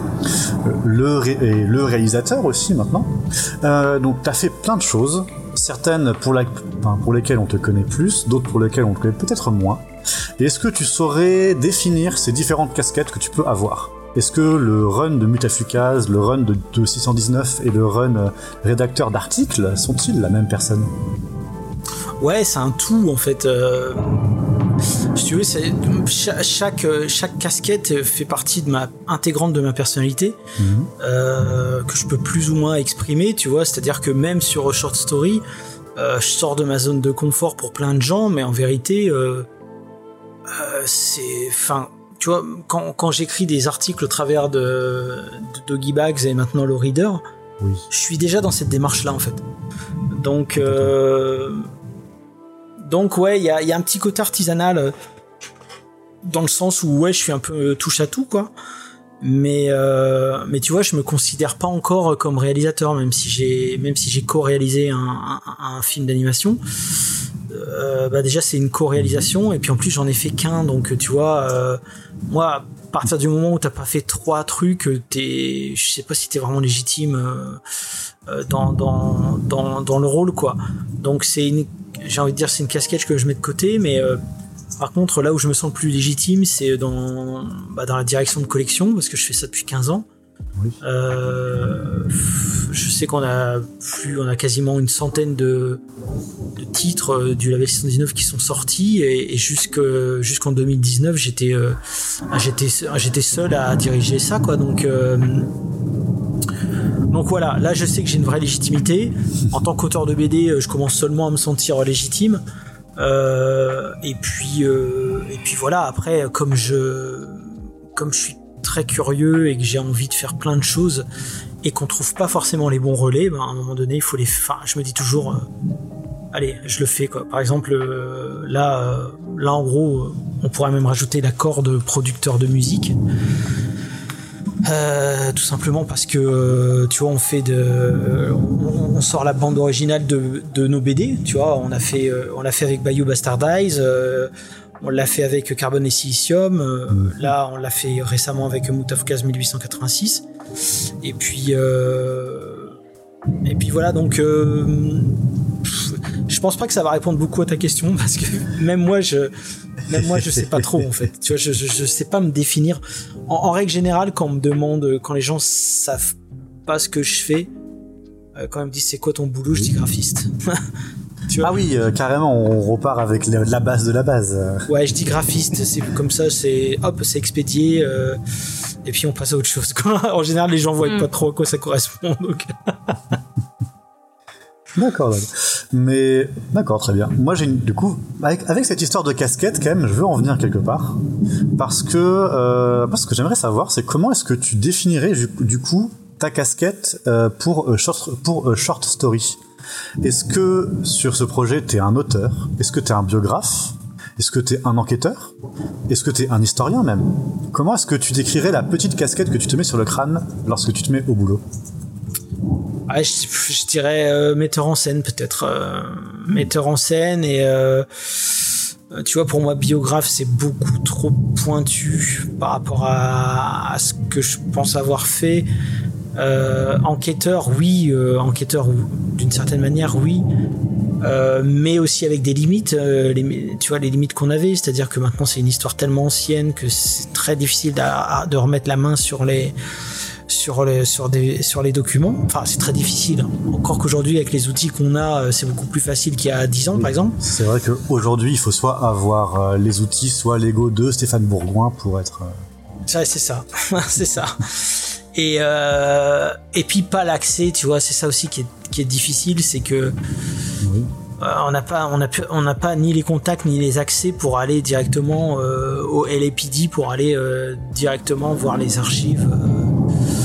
tu vois, ouvrir les petits casiers, et ouvrir les petites boîtes et, et toucher les objets du, du- du- des doigts, quoi. Donc, donc, ouais, j'ai envie de dire que c'est c'est presque un, un travail de d'archivage presque euh, et de, et de mise en scène en fait. Ouais. D'accord. Moi, ce- moi, ce que je me disais, enfin, je vais te donner un, un petit peu ce, que, ce à quoi je pensais, c'était que ça me faisait penser à un travail de, euh, bah, de reconstitution historique, un petit peu comme, Ouais, les, ouais. comme les gens qui vont euh, bah, reconstituer des batailles antiques, etc., en essayant d'être fidèle et tout de même bah, de le mettre en scène, comme tu disais très, très bien. Et du coup, moi, ça me, ta, euh, ta réponse, moi, me, me Ah, c'est- d'ailleurs pour ça que je- je- j'ai souhaité bosser avec Florent Maudou parce que bon déjà graphiquement c'est celui qui collait le plus au style que je voulais euh, qu'on retrouve dans l'histoire en termes de réalisme et, et de décor et, etc etc mais aussi lui euh, il fait de la reconstitution euh, médiévale euh, Florent.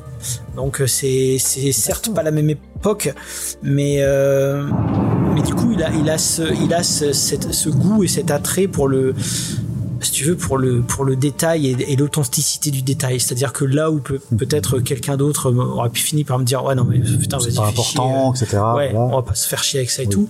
Alors que si euh, les week-ends, il s'emmerde sur la forme de, de la boucle de son, de son, de son ceinturon C'est ça. historique. C'est ça. Et, et lui, en plus, il forge des trucs lui-même, etc., euh, comme à l'époque et tout. Donc, si tu veux, je sais déjà qu'il a, il a ce, il a ce goût pour cette authenticité et, et voilà. Donc, c'est, donc oui, effectivement, euh, quand tu parles de, reconstitution historique, c'est exactement ça. D'autant plus que là où la bande dessinée nous aide par rapport à un, roman ou par rapport à un livre, tu vois, parce que moi j'ai- lu les livres, euh, d'ailleurs euh, même le livre de, Stépa- de Stéphane Bourgoin, etc. à l'époque, c'est que en fait si tu connais pas un peu, tu comprends rien en fait, tu sais. Euh, elle descend l'hôtel Bitmore, ok, euh, tu sais, tu t'es obligé de t'imaginer euh, page après page, tu, te- tu te fais un schéma mental, tu te fais tes propres images, et puis après tu vas voir sur internet et tu te rends compte que ah bah non en fait c'est pas du tout ça.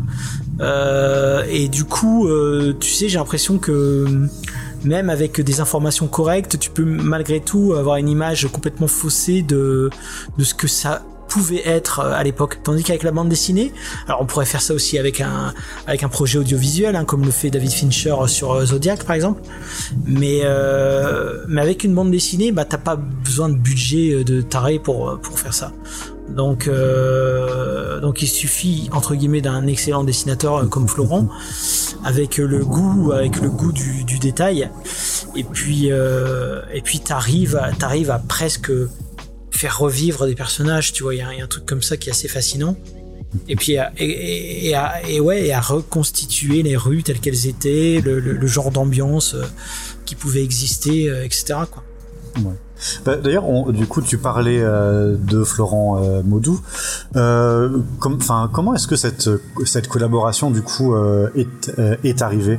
C'est bah, est-ce que, comment, euh, est-ce que ce choix est arrivé? Est-ce que euh, Short Story c'est un projet personnel, mais c'est aussi quelque chose de, duo?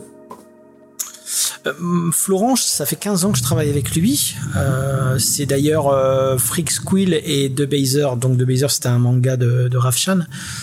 Freak Squill et The Bazer, c'était les deux premiers titres qui ont eu euh, le logo euh, 619 apposé dessus. Euh, Oui. C'est-à-dire que Mutafukaz était sorti depuis déjà un an et demi. Euh, même le tome 2 était, était déjà sorti, que le label 619 n'existait pas encore. Euh, et donc les deux premiers titres qui ont eu le label 619 c'était Freak Squill et, euh, et The Bazer pour dire que Florent il est là depuis le début de l'aventure 619 et, euh, et bizarrement on n'avait jamais bossé ensemble. Euh, enfin si on bosse ensemble sur, euh, sur les titres c'est à dire qu'on mais c'était plutôt un rôle de ouais de, de, de j'ai même pas envie de dire d'éditeur à auteur parce que c'est, au-delà. Mais euh, ouais, si tu veux, on- pas de co-auteur, si tu veux, voilà.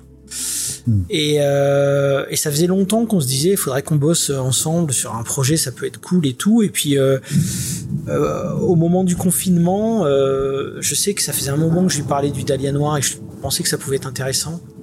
Au début, on voulait le traiter comme une histoire courte dans un le reader spécial euh, faits divers, euh, true crimes, etc. Et j'avais dit, bah, ça serait bien de traiter le, le, le, cold case le plus célèbre des USA, tu vois.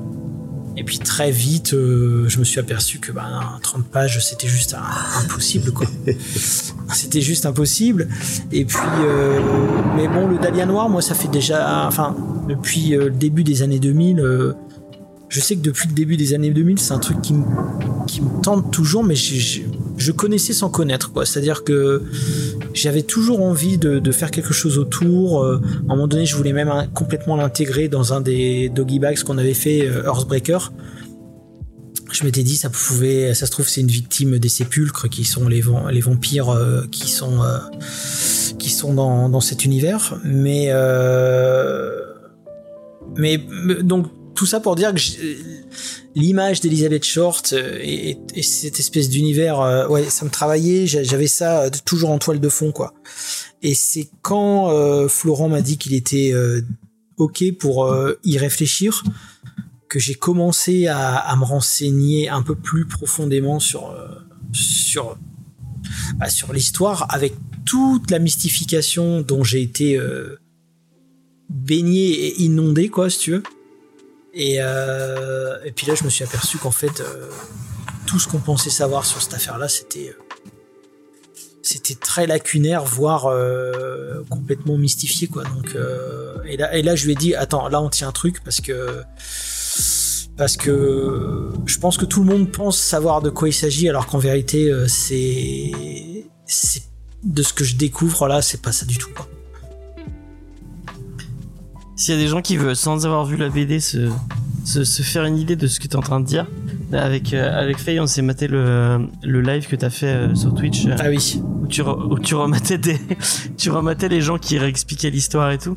Et en fait, tu passes ton temps à dire Ah non, là, non, non, ça- non c'est pas vrai. Ah non, ça, ça, ça, c'est pas vrai. Bah oui, bah oui, parce qu'en fait, parce que rien n'est vrai en fait. Enfin, si tu veux, en fait, c'est les gens. mais moi, j'ai commencé comme ça, c'est-à-dire que quand j'ai commencé à vouloir faire des trucs sur le Dahlia Noir, j'ai commencé à regarder euh, euh, des vidéos sur YouTube, euh, la page Wikipédia. en fait, bon, ok, tu vois, je commençais à amorcer le puzzle. Et puis ensuite, en allant un peu plus loin, en cherchant un peu plus, euh, plus loin euh, les choses, en, allant voir les, les, procès-verbaux de la police euh, dans les documents sur le site du FBI, etc. Je dis, bah, attends, attends, à quel moment c'est ça alors, mais par rapport à sa carrière de, de star et tout, tu vois, tu vois. Et en fait, je me suis rendu compte que il fallait faire une espèce de tabula rasa et se dire, ok, bon, hop, j'efface tout ce que je crois savoir et je repars de zéro parce que visiblement il y a il y a, y a- y a- plein de, de fausses informations par rapport à cette affaire-là. Et en fait, euh, je pense que euh, ils se copient tous les uns les autres en fait.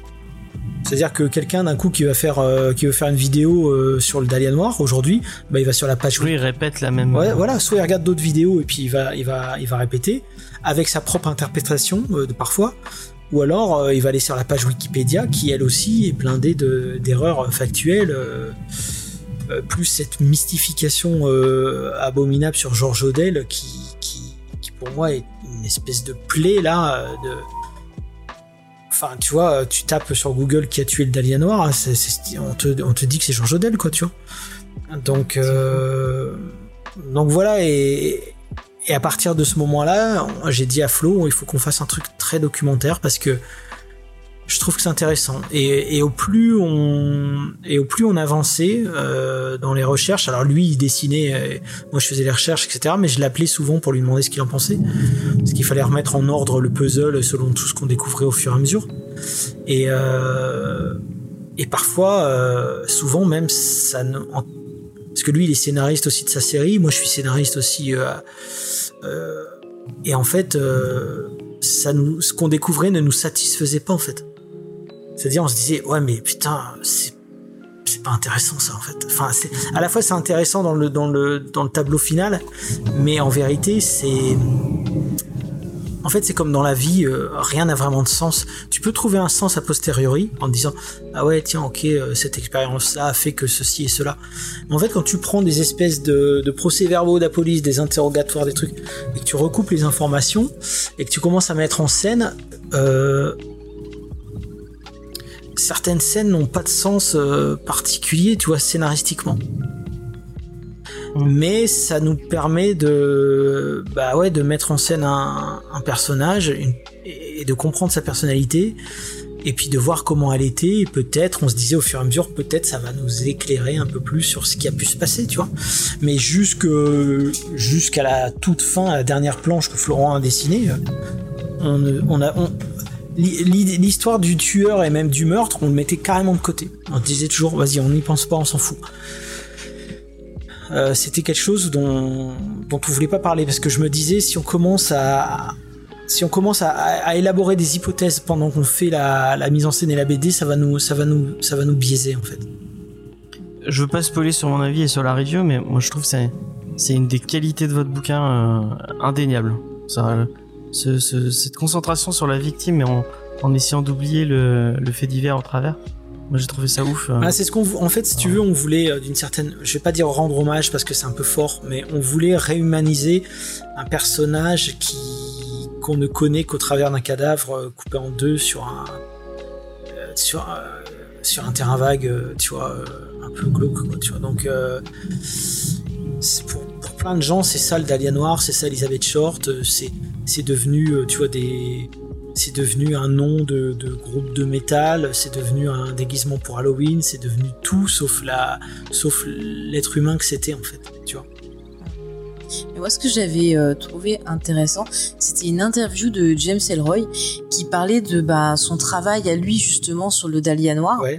Et il disait qu'au début, en fait, il s'était intéressé à l'histoire parce que le meurtre lui rappelait la mort de sa mère et il s'est aperçu qu'au fur et à mesure en fait de son enquête, eh ben il a mixé en fait sa mère avec Elizabeth Short et à la fin il n'arrivait plus à différencier. Et donc dans l'interview il expliquait ben, que son travail c'était au final plus de la fiction que vraiment un vrai travail d'enquête parce que ça l'avait tellement touché personnellement qu'il n'avait pas réussi à se à prendre du recul et se détacher. Et je trouvais ça intéressant justement que l'auteur d'un bouquin dessus, bah voilà après l'avoir sorti, euh, revienne dessus en disant bah non j'ai pas forcément fait un, bon travail d'enquêteur parce que j'étais trop euh, trop proche et je trouvais ça intéressant. Et je me posais la question justement comment vous avez réussi à pas euh, eh ben euh, à rester en dehors à pas être vraiment pris par ce personnage qui est quand même assez attachant?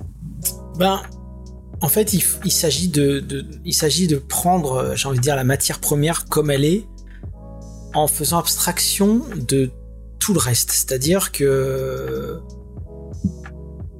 et, pas donner non plus de fausses intentions ou de, choses comme ça. Ça c'est ça c'est assez particulier. Donc euh, dans la mise en scène, il y a des petits, euh, dire des petites astuces qui font qu'on arrive à on arrive à garder des zones d'ombre sans la tentation c'est de la c'est combler les zones d'ombre. Mais combler des zones d'ombre ça, ça s'appelle de la fiction. Donc euh, on voulait on s'est interdit de faire ça. C'est-à-dire que l'idée c'était vraiment de moi je pense que dans ce que dit Elroy, alors il y a certes de ça, mais je pense aussi, peut-être qu'il veut pas l'avouer, mais je pense honnêtement qu'il a pas fait une enquête euh, sérieuse en fait. Euh, je pense tout simplement que il s'est laissé emporter par ses fantasmes, peut-être effectivement l'histoire de sa mère, euh, et puis parce que son Elizabeth Short, elle a strictement rien à voir avec ce que moi j'ai vu et compris du personnage en fait. Donc peut-être que c'est une interprétation différente, mais mais euh, mais je pense pas. Je pense que lui, euh, il a fini par se laisser emporter par le côté un peu glamour hollywoodien des années 40. Euh, là où nous, on s'interdisait absolument de, de, de, de, la montrer, tu vois, euh, ne serait-ce qu'approcher une carrière de star, ça n'est jamais arrivé, jamais. À aucun moment dans tout ce qu'on a trouvé, elle n'a euh, ne serait-ce que pris un cours de chant ou de ou de ou, ou de quoi que ce soit. Euh, à la, même à la fin de quand elle est rentrée, euh, quand elle était à San Diego, euh, c'était, elle était, c'était même une, une SDF clairement quoi. Donc, moi, cette histoire m'a touché à plein, à plein de niveaux différents, à plein de degrés différents, parce que je trouve déjà que c'est l'histoire d'une personne, comment?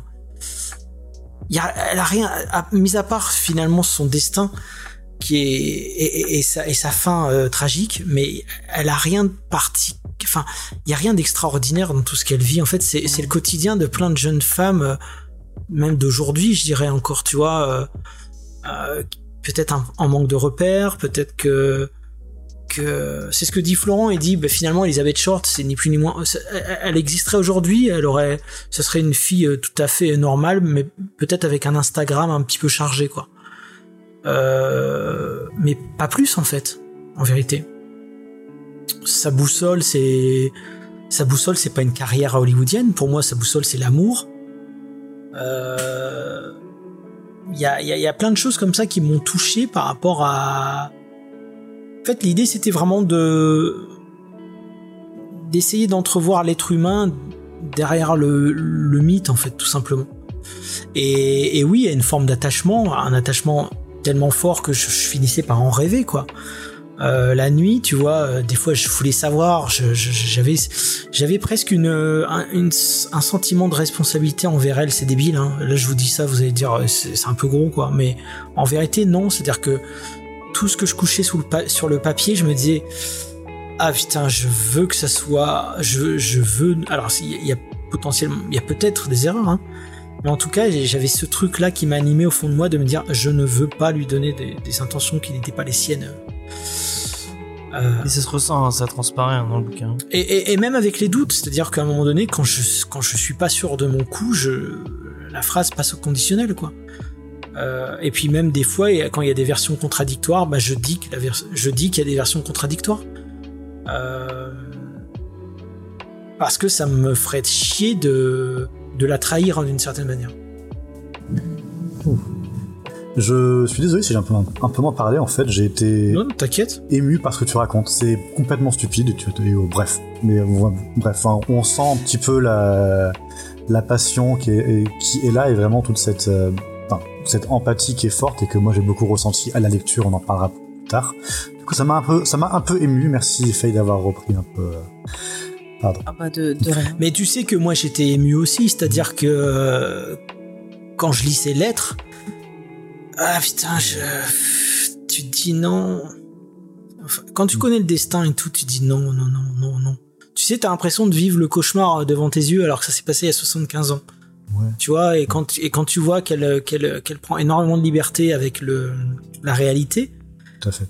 bah, c'est pareil, ça me touche à fond parce que je me dis, mais en fait, c'est Là, elle des- part dans un délire de paraître et tout, mais t'as envie de dire laisse tomber, rentre à Medford, tu vois.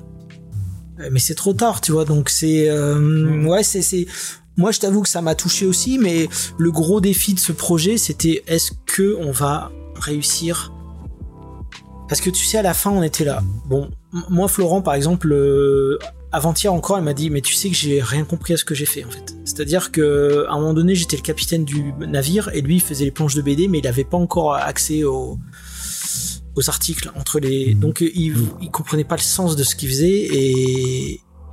Mais bien qu'on en parlait beaucoup au téléphone, hein. Mais si tu veux, à partir du moment, lui, il était très frustré par le fait qu'il n'y ait pas de sens, encore une fois, scénaristique. Il disait, ouais, mais c'est qui l'assassin et tout? Je dis, on s'en fout de c'est qui l'assassin. Tu vois, euh, des fois, même, je disais, puis des fois, je, je dis ça, je suis un peu vache, mais c'est vrai que des fois, je l'appelais, je disais, tu penses qu'il est dans la BD, le tueur, sans déconner, euh, tu vois? Il me dit, ah, on a dit qu'on n'en parlait pas et tout. Je dis, ouais, ok, vas-y. mais euh, on voulait pas avoir de soupçon parce qu'on s'est dit, si on a un soupçon, ça va se ressentir dans la Ça va affecter tout ça. Ouais. Bon. Avant de passer euh, le relais à Faye qui va faire la review, moi j'aurais une dernière question pour toi, qui est peut-être une question difficile pour un éditeur. Euh, pour toi, euh, à qui s'adresse euh, A Short Story? Est-ce que ça s'adresse aux lecteurs de BD Est-ce que ça s'adresse aux lecteurs du label 110 619 Est-ce que c'est quelque chose fait pour les fans de True Crime? Ou pour les passionnés d'histoire de l'Amérique au XXe siècle? Ou est-ce que c'est un peu tout ça? Et je vais, je vais te dire la vérité, je- j'en ai aucune idée. Euh, la fois dernière, j'étais en réunion à Rue de Sèvres et euh, le projet n'était pas encore sorti et je leur ai dit en réunion, vous savez quoi, j'ai même pas envie qu'il sorte.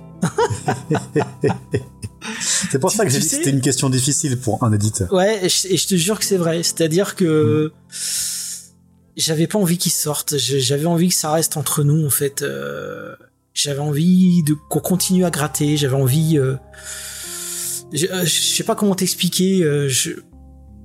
Et puis toutes ces zones d'ombre, euh, je me suis dit bon, ça me faisait chier de livrer un truc avec des zones d'ombre, si tu veux.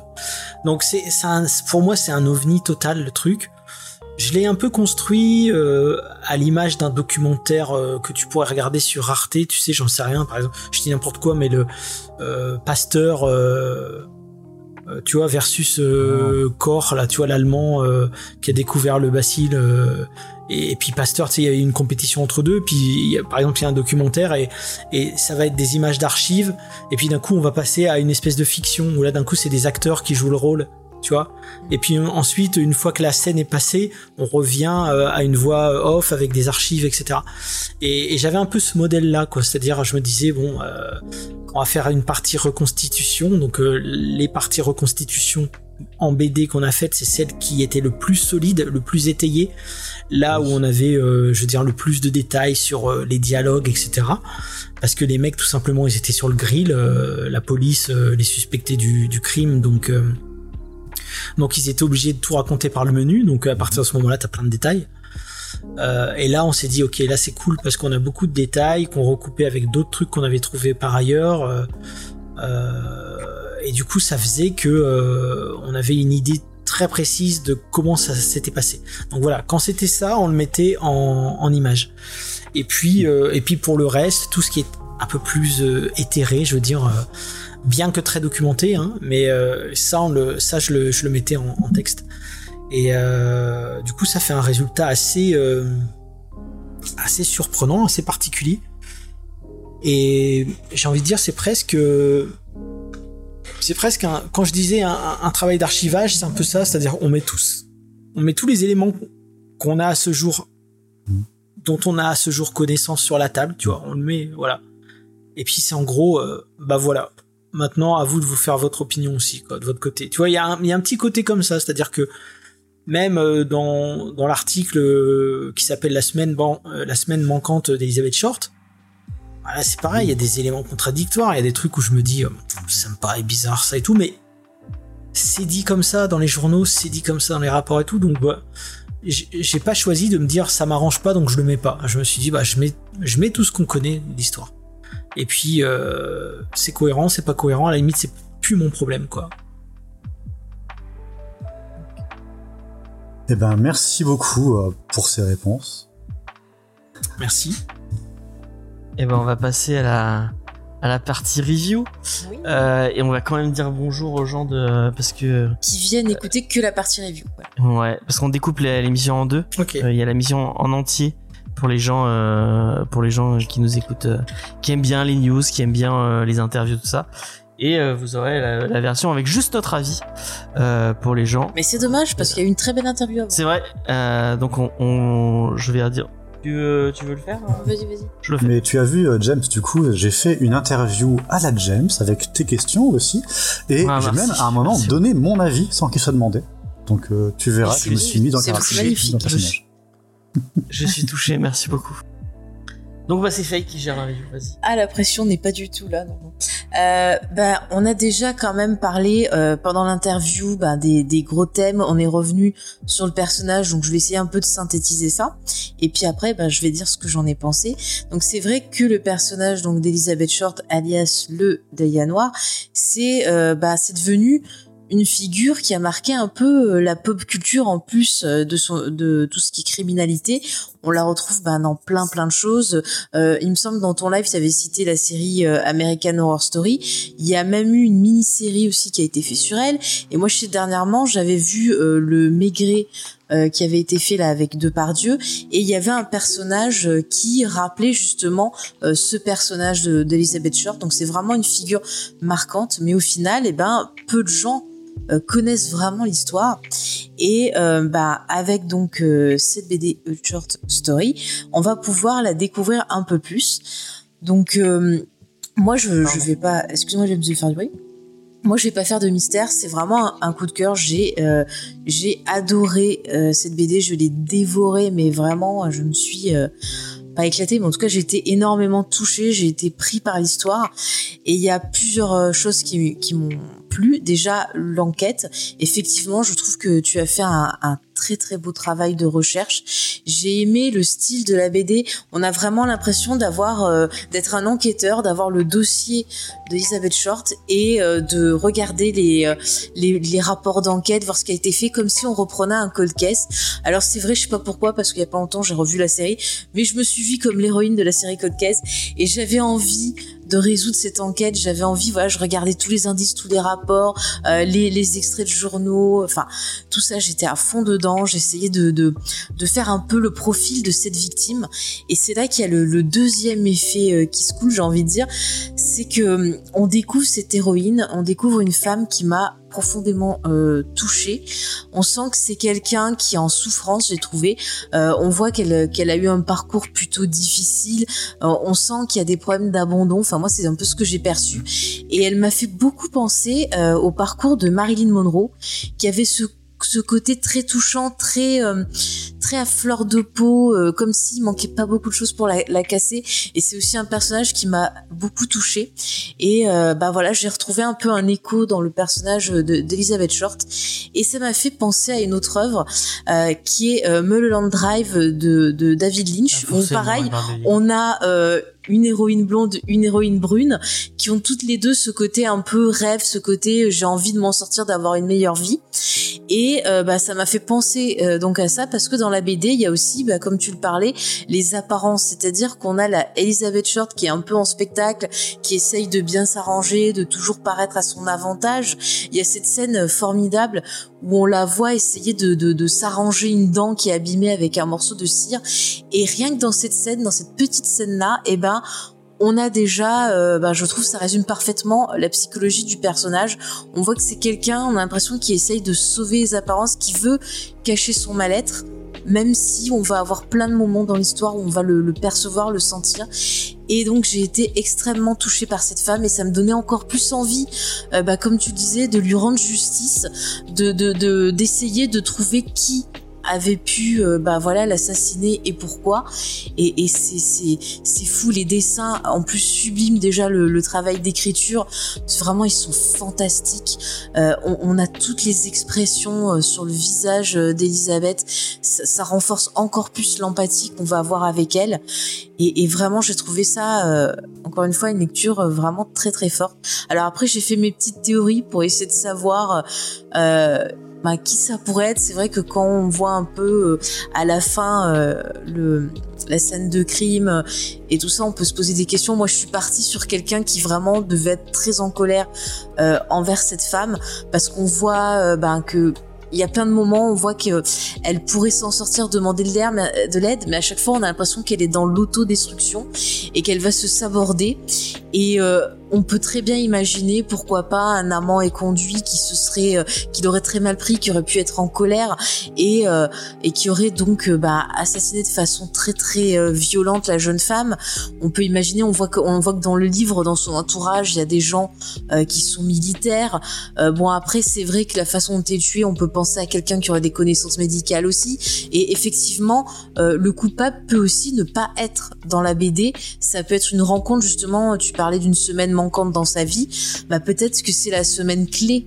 Et, et malheureusement, bah on on n'en sera pas plus, on n'a pas d'indice. Donc, mais quand même, je trouve que avec tout ce que tu, tu proposes, ça donne beaucoup à réfléchir et ça permet aussi de remettre vraiment au centre les victimes, parce qu'on voit euh, maintenant avec tout ce qui est true, true crime et tout ça, je trouve que les gens ils ont tendance un peu euh, pas à sacraliser, mais euh, à vouer une espèce de culte aux tueurs et on oublie souvent les victimes, on oublie aussi la famille des victimes et je trouve que c'est bien quand on a euh, ce type de récit là qui remet vraiment la victime au centre et comme tu le disais très très bien, qui l'humanise et, je trouve que c'est important. Il faut jamais oublier que le travail d'enquête, c'est pas pour le coupable qu'il est fait, c'est pour la victime, c'est pour sa mémoire, c'est pour lui rendre justice et qu'elle puisse reposer en paix en quelque sorte.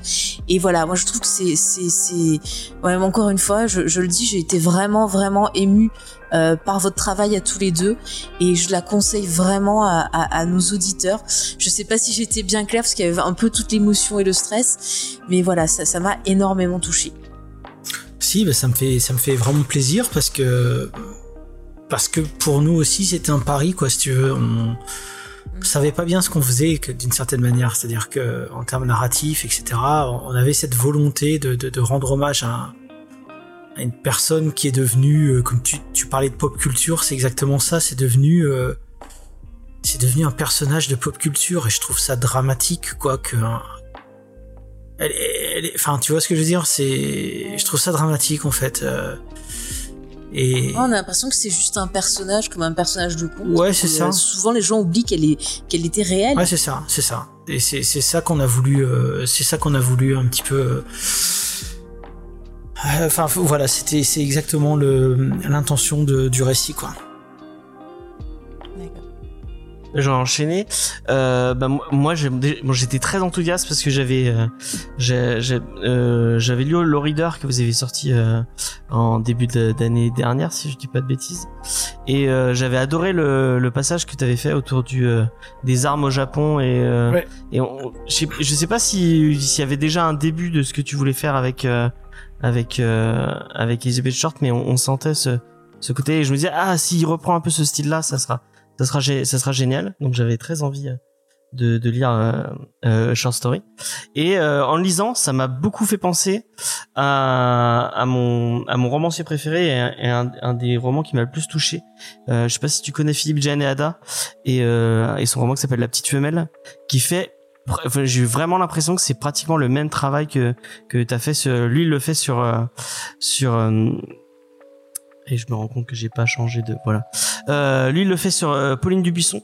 Et toi c'est sur Elizabeth Short mais euh, Ok. vraiment il y a le même Je connais pas. il y a le même tu connais pas? Et ben c'est un c'est un romancier qui en fait il prend un fait divers et euh, il, il, il part à la, à la recherche de la vérité en fait. Enfin il, il se enfin il essaie de faire un, un portrait des euh, des victimes euh, euh, surtout et, et de la personne qui a fait ça. Il a fait ça sur plusieurs il a fait tout un, un bouquin sur Bruno Sulac qui est vraiment super cool où il est allé interroger tous euh, tous les gens qui ont côtoyé Bruno Sulac euh, euh, et euh, et, et il en a fait un bouquin. Et il a fait pareil avec Pauline Dubuisson qui est qui est qui est une fille qui a un peu un peu le même le, le même profil que que Elizabeth Short qui est quelqu'un qui a qui a après la guerre tué tiré sur son euh, sur son sur son fiancé euh, et en fait euh, qui a euh, euh, on a fait un film sur elle c'est euh, merde je- c'est un film d'Henri Henri Georges Clouzot euh, avec euh, Avec Brigitte Bardot. avec Brigitte Bardot, la vérité, voilà. Euh, et je te conseille vraiment. Moi, je pense que tu savais ça. Enfin, ça. Bon, après, tu disais que les trucs qui, qui est en, en rapport avec ton taf te, te, te, te plaisent pas tant que ça, mais vraiment, moi, j'ai, j'ai vu le même euh, parce qu'elle, elle avait euh, vraiment, on lui a, à Pauline Dubuisson, on a mis l'image de, de, de l'espèce de, enfin, une, une image de, de, d'une fille un peu, un peu perdue et un peu, euh, et un peu, et un peu mali- maléfique alors qu'elle n'était pas du tout euh, elle est pas du tout comme ça et, et, et du coup euh, euh, Philippe Gianada fait le même le même travail de, de recherche. Il, il est allé dans toutes les archives pour et pour retrouver un peu euh, euh, cette euh, ce portrait de de, de personnage et et, et c'est super touchant. Et vraiment short story mais moi j'ai j'ai adoré. Il y a et le tra tu parlais du dessin tout à l'heure. Il y a un travail sur la, la reconstitution du de la Californie et de même de enfin de cette époque-là euh, je y a, je sais pas euh, si vous avez vous avez lu toutes les tous les échanges que tu avais avec les euh, avec le cette personne qui, qui faisait les cartes postales Ouais. c'est Elvis je crois Non, non, de Elvis, c'est c'est c'est un gars que j'ai rencontré sur Twitter, mais là, oui, oui, c'est ah j'ai j'ai perdu son nom, mais oui, oui, le mec qui qui vit à San Diego, qui est cartographe. Euh, et qui vous a redonné ouais, les, ouais, ouais, les, qui nous a euh, donné le, le- les cartes, la carte du, du quartier à l'époque. euh. John Fry. Ouais, c'est ça. Et je pense aux cartes postales pour rap- rappeler les, les les bâtiments de l'époque et tout. Vraiment, on, on- la reconstitution. je te disais dans ton dans ton live où tu re- où tu revenais sur les. Enfin, vous avez regardé des les, les, les documentaires qui parlaient de l'histoire, que vous vous étiez allé chercher plein de petits détails, même le un truc euh, qui pourrait passer dans la BD pour un micro détail. Et en fait, vous vous avez c'est c'est c'est c'est malgré tout des heures et des heures de recherche. Ouais, c'est un peu obsessionnel et c'est un travail, j'ai envie de dire, invisible, mais euh, tant mieux si on le ressent euh, malgré tout, quoi. Ouais, mais vraiment, on se sent plongé dans les années 40 et dans ces dans ces États-Unis, dans ces États-Unis là. moi, j'ai j'ai j'ai adoré. J'ai trouvé ça j'ai trouvé ça génial. Et comme je disais avant euh, le fait que vous vous êtes intér- intéressé surtout à la victime et essayer de comme fait réinhumaniser, réinhumaniser ce, personnage de, de de Elizabeth Short plutôt que essayer de se de se concentrer à tout prix sur euh, bah, sur le crime et sur euh, sur les trucs un peu gore qu'il est ça ça m'a pensé à un moment on sans sans dire des trucs méchants sur par exemple sur le, le la, la vidéo de Victoria Charlton où euh, quand elle, elle, elle en parle, enfin elle parle d'Elizabeth Short, son le portrait de de de, de, de cette euh, de cette jeune victime, euh, ça dure euh, quatre phrases Ouais, à tout ça, ouais. casser.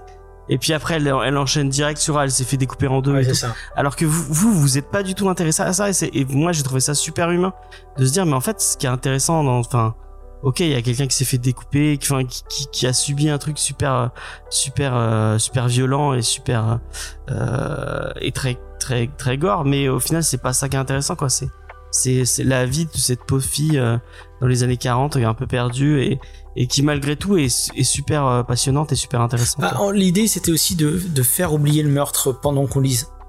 Euh, ouais, tu vois, bah, ouais, c'était ouais. c'était ça en fait. On, on voulait vraiment que les gens, euh, bah, tout le monde sait comment ça se termine, mais on voulait que en cours de lecture, les gens oublient et, Et bah, ça marche. et le redécouvrent et, et le redécouvrent et que et que ça soit et, et que là, ça soit d'autant plus fort qu'on la connaît en fait. C'était ça un peu l'idée.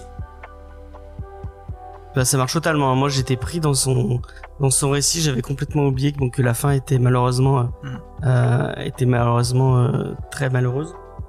Mais on est happé par ce récit. C'est c'est vraiment c'est vraiment génial. Et en plus le on, tu, tu l'as pas dit, mais l'objet, euh, l'objet BD est super beau, quoi. Ouais, ça fait partie. Euh, C'est toujours pareil au label 619, c'est quand même. J'ai envie de dire c'est un peu la marque de fabrique, mais on essaye de faire en sorte que que ce soit une expérience immersive euh, entre guillemets totale quoi. Et, et là c'est vrai que par le format, par le choix du papier, etc. On voulait vraiment que les gens soient immergés à 200% dans les années 40. Euh, Alors c'est toujours très difficile hein, parce qu'on n'est pas dans un projet audiovisuel ou quoi. Mais euh, mais c'est vraiment ça que. En fait, ce qui est intéressant dans la BD, c'est qu'il y a un sens en plus. Alors il n'y a pas le son. Alors on a l'image. euh, Tu vois, on n'a pas le son, euh, mais il y a, il y a quand même le toucher qui est important, qui est intéressant et qu'on n'a pas dans un projet Ouais. audiovisuel, tu vois. Et, et ben justement, euh, ce toucher, il faut, faut en prendre. euh, j'ai envie de dire, il faut faut, faut en faire quelque chose aussi. Il fait, il fait partie de, de l'expérience euh, sensitive, quoi.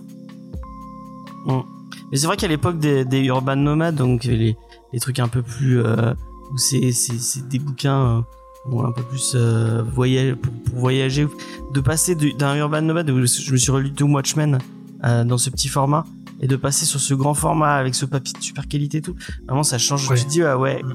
quand même l'objet l'objet BD a un un il y a ça apporte quelque chose quand même Ouais. à ton, à- au sens de la lecture. Moi, même si les urban nomades sont très bien, achetez-en plein. Et, euh, et- je vais, euh, je vais, on va arracher le pansement directement. Je, sais plus, c'est mal, mal- euh, euh, je suis désolé pour Diane et Judas qui vont passer après, mais. Angèle, vas-y. euh, elle a sûrement ému. Euh. Alors bon, déjà, euh, moi je connaissais pas du tout l'histoire du Dahlia noir. Ah bah ça c'est intéressant, ouais. Ouais, le, le nom me connaissait, mais je sais pas du tout à quoi ça faisait rapport. Donc avant d'attaquer la lecture, bah, j'ai été sur YouTube regarder une vidéo. Donc en 7 minutes, ça explique. bon. Déjà, t'es un peu choqué par euh, bah, le fait, euh, voilà, je pense que c'est ça aussi l'histoire, c'est le fait de comment on l'a retrouvé et que on n'a jamais retrouvé euh, le tueur. Euh, bon, déjà quand j'ai attaqué la lecture, moi j'étais un peu décontenancé par la quantité de texte. Oui. Vois, on voit le texte, j'avance un peu, je vois encore du texte, encore du texte. Je, je me suis dit, je comprends pas. J'étais un peu plein et là j'ai vu la bande dessinée. Bon, donc j'ai repris ma lecture. Bon, le texte, le contenu est super instructif, que ce soit sur Elisabeth ou sur les années 40. Et c'est vrai que ça fait un peu le texte, t'as le côté un peu documentaire, et par contre les parties euh, BD plus intimistes. T'as vraiment l'impression d'être euh, avec Elisabeth, donc plus dans son intimité, donc plus de la découvrir. Bon, moi je, je vais le dire tout de suite, mais pour moi ça n'a pas été un coup de cœur. Ah, Euh, ça y est, ça commence. alors, c'est pas parce que ça n'a pas été un coup de cœur que j'ai détesté. hein. Euh, j'ai apprécié la lecture. Comme je dis, j'ai trouvé ça très instructif. Pourquoi ça n'a pas été un coup de cœur? Bon, il y a plusieurs raisons. Déjà, je ne suis pas forcément euh, quelqu'un qui est attiré par ce genre de, lecture. Si ça aurait pas été dans l'émission, clairement, j'aurais jamais été euh, vers le bouquin. Pas le genre de truc que je lis d'habitude. Euh, Il y a aussi, je me rends compte que peut-être j'aurais eu besoin, comme je connaissais rien à l'histoire, et comme là, vous avez décidé bah, de prendre en partie de présenter Elisabeth et non pas le côté enquête-crime, bah, j'aurais peut-être eu besoin d'avoir du recul, de, de m'intéresser un peu à l'histoire, de, de, tout ce qu'il y a eu, du meurtre, peut-être des enquêtes, pour voir. J'ai vraiment ce sentiment que j'avais besoin de recul et que là, bah, j'ai regardé la vidéo et j'ai attaqué la lecture euh, de- derrière, et le, le- livre, je l'ai fini dans la journée. Après, il y a aussi le personnage d'Elisabeth, bah, elle est un peu particulière. Parce que comme moi, j'ai pas eu de recul ou quoi, j'avais du mal à distancer le fait que bah, c'est réel. Moi, ça restait... euh, je me disais même quand je le disais, oublie pas, c'est réel. Pour moi, ça restait une fiction. Et donc, c'est vrai que le personnage d'Elisabeth, je l'ai trouvé très particulière. Euh, dans les premiers moments où on la voit en bande dessinée quand on rencontre le soldat, bon, ok. Et après, on va la voir plus manipulatrice, très narcissique, mythomane. Et c'est pas un personnage auquel j'ai accroché avec ce côté-là. Tu, voilà, Ah ouais, c'était marrant. pas forcément. euh, bah, Enfin, c'est pas J'ai dans. eu ce- cette sensation-là et pourtant j'ai à peu près le même vécu que toi dans le sens où je Ouais, connaissais pas. euh, C'est marrant. Vas-y. Mais, mais du coup, enfin moi, c'est le genre de personne, ce genre de personne euh, narcissique et euh, mythomane que j'apprécie pas. Donc il y a ce côté, voilà, t'apprécies pas forcément le personnage, donc pas d'empathie. Quand moi j'ai pas d'empathie, j'ai du mal à aller dans quelque chose. Bon, vers la fin, tu changes un peu, tu la prends en pitié. C'est vrai que les dernières pages de bande dessinée, quand tu la vois, les allers-retours dans l'hôtel, elle fait un peu, un peu pitié. Euh, puis bon, après c'est le genre d'histoire aussi euh, que j'aime pas trop aller dessus, comme c'est un fait réel euh, et que là tu sais que son meurtrier, sa meurtrière n'a jamais été trouvé, et on ne saura jamais, hein, c'est frustrant. Parce que tu sauras jamais la fin, et tu sais aussi que la personne, même si elle doit être morte à l'heure actuelle, bah, n'a pas été punie pour les crimes. Donc, euh, En plus, c'était pas très polar. hein. oui, bah, c'est ça, c'est pas trop ma... Non, non, mais c'est pas trop ma, ma tasse de thé. J'en lis certains, mais c'est vrai que je me rends compte de plus en plus que c'est pas le genre de truc euh, qui me plaît. Bah, ceci dit, c'est pas un polar, hein, euh, short story.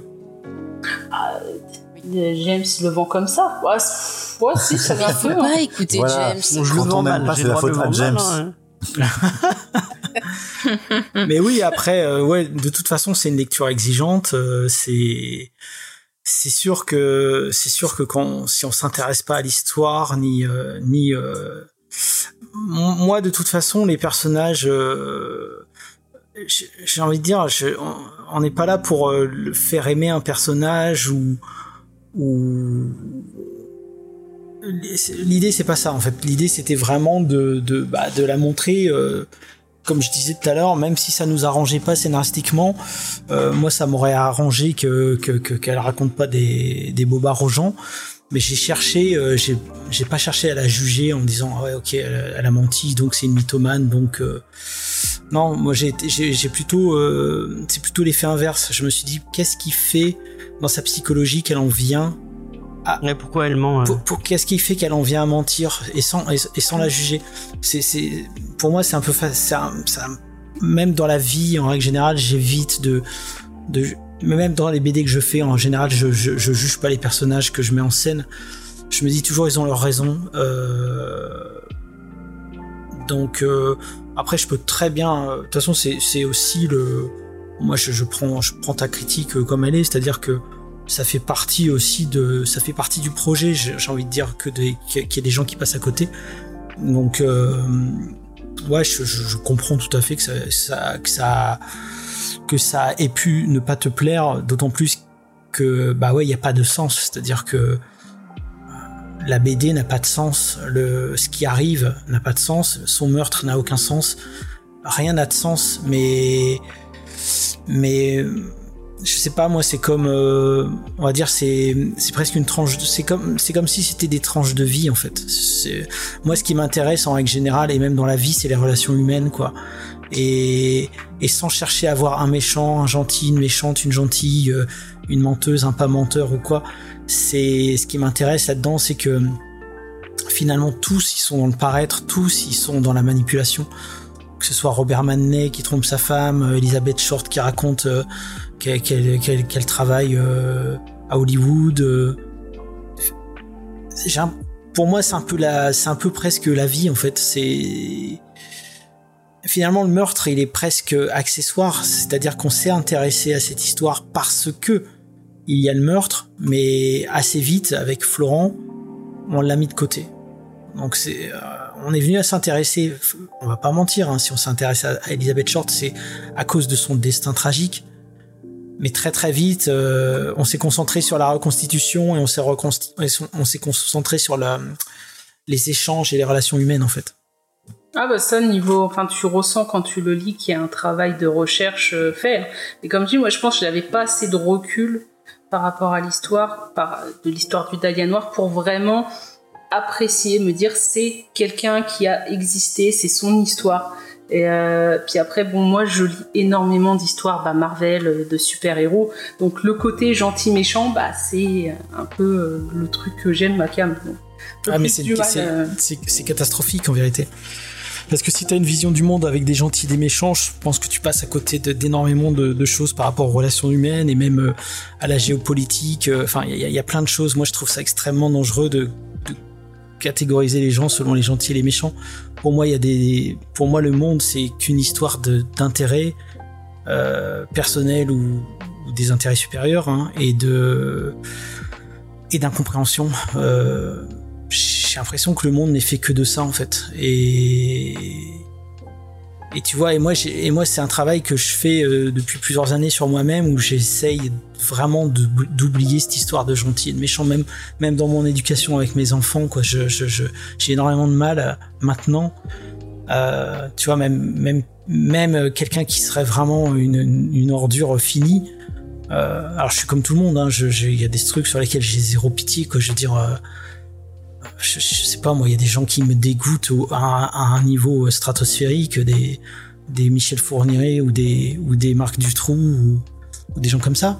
Mais en règle générale, moi ce que je trouve intéressant, c'est le les niveaux de gris, quoi.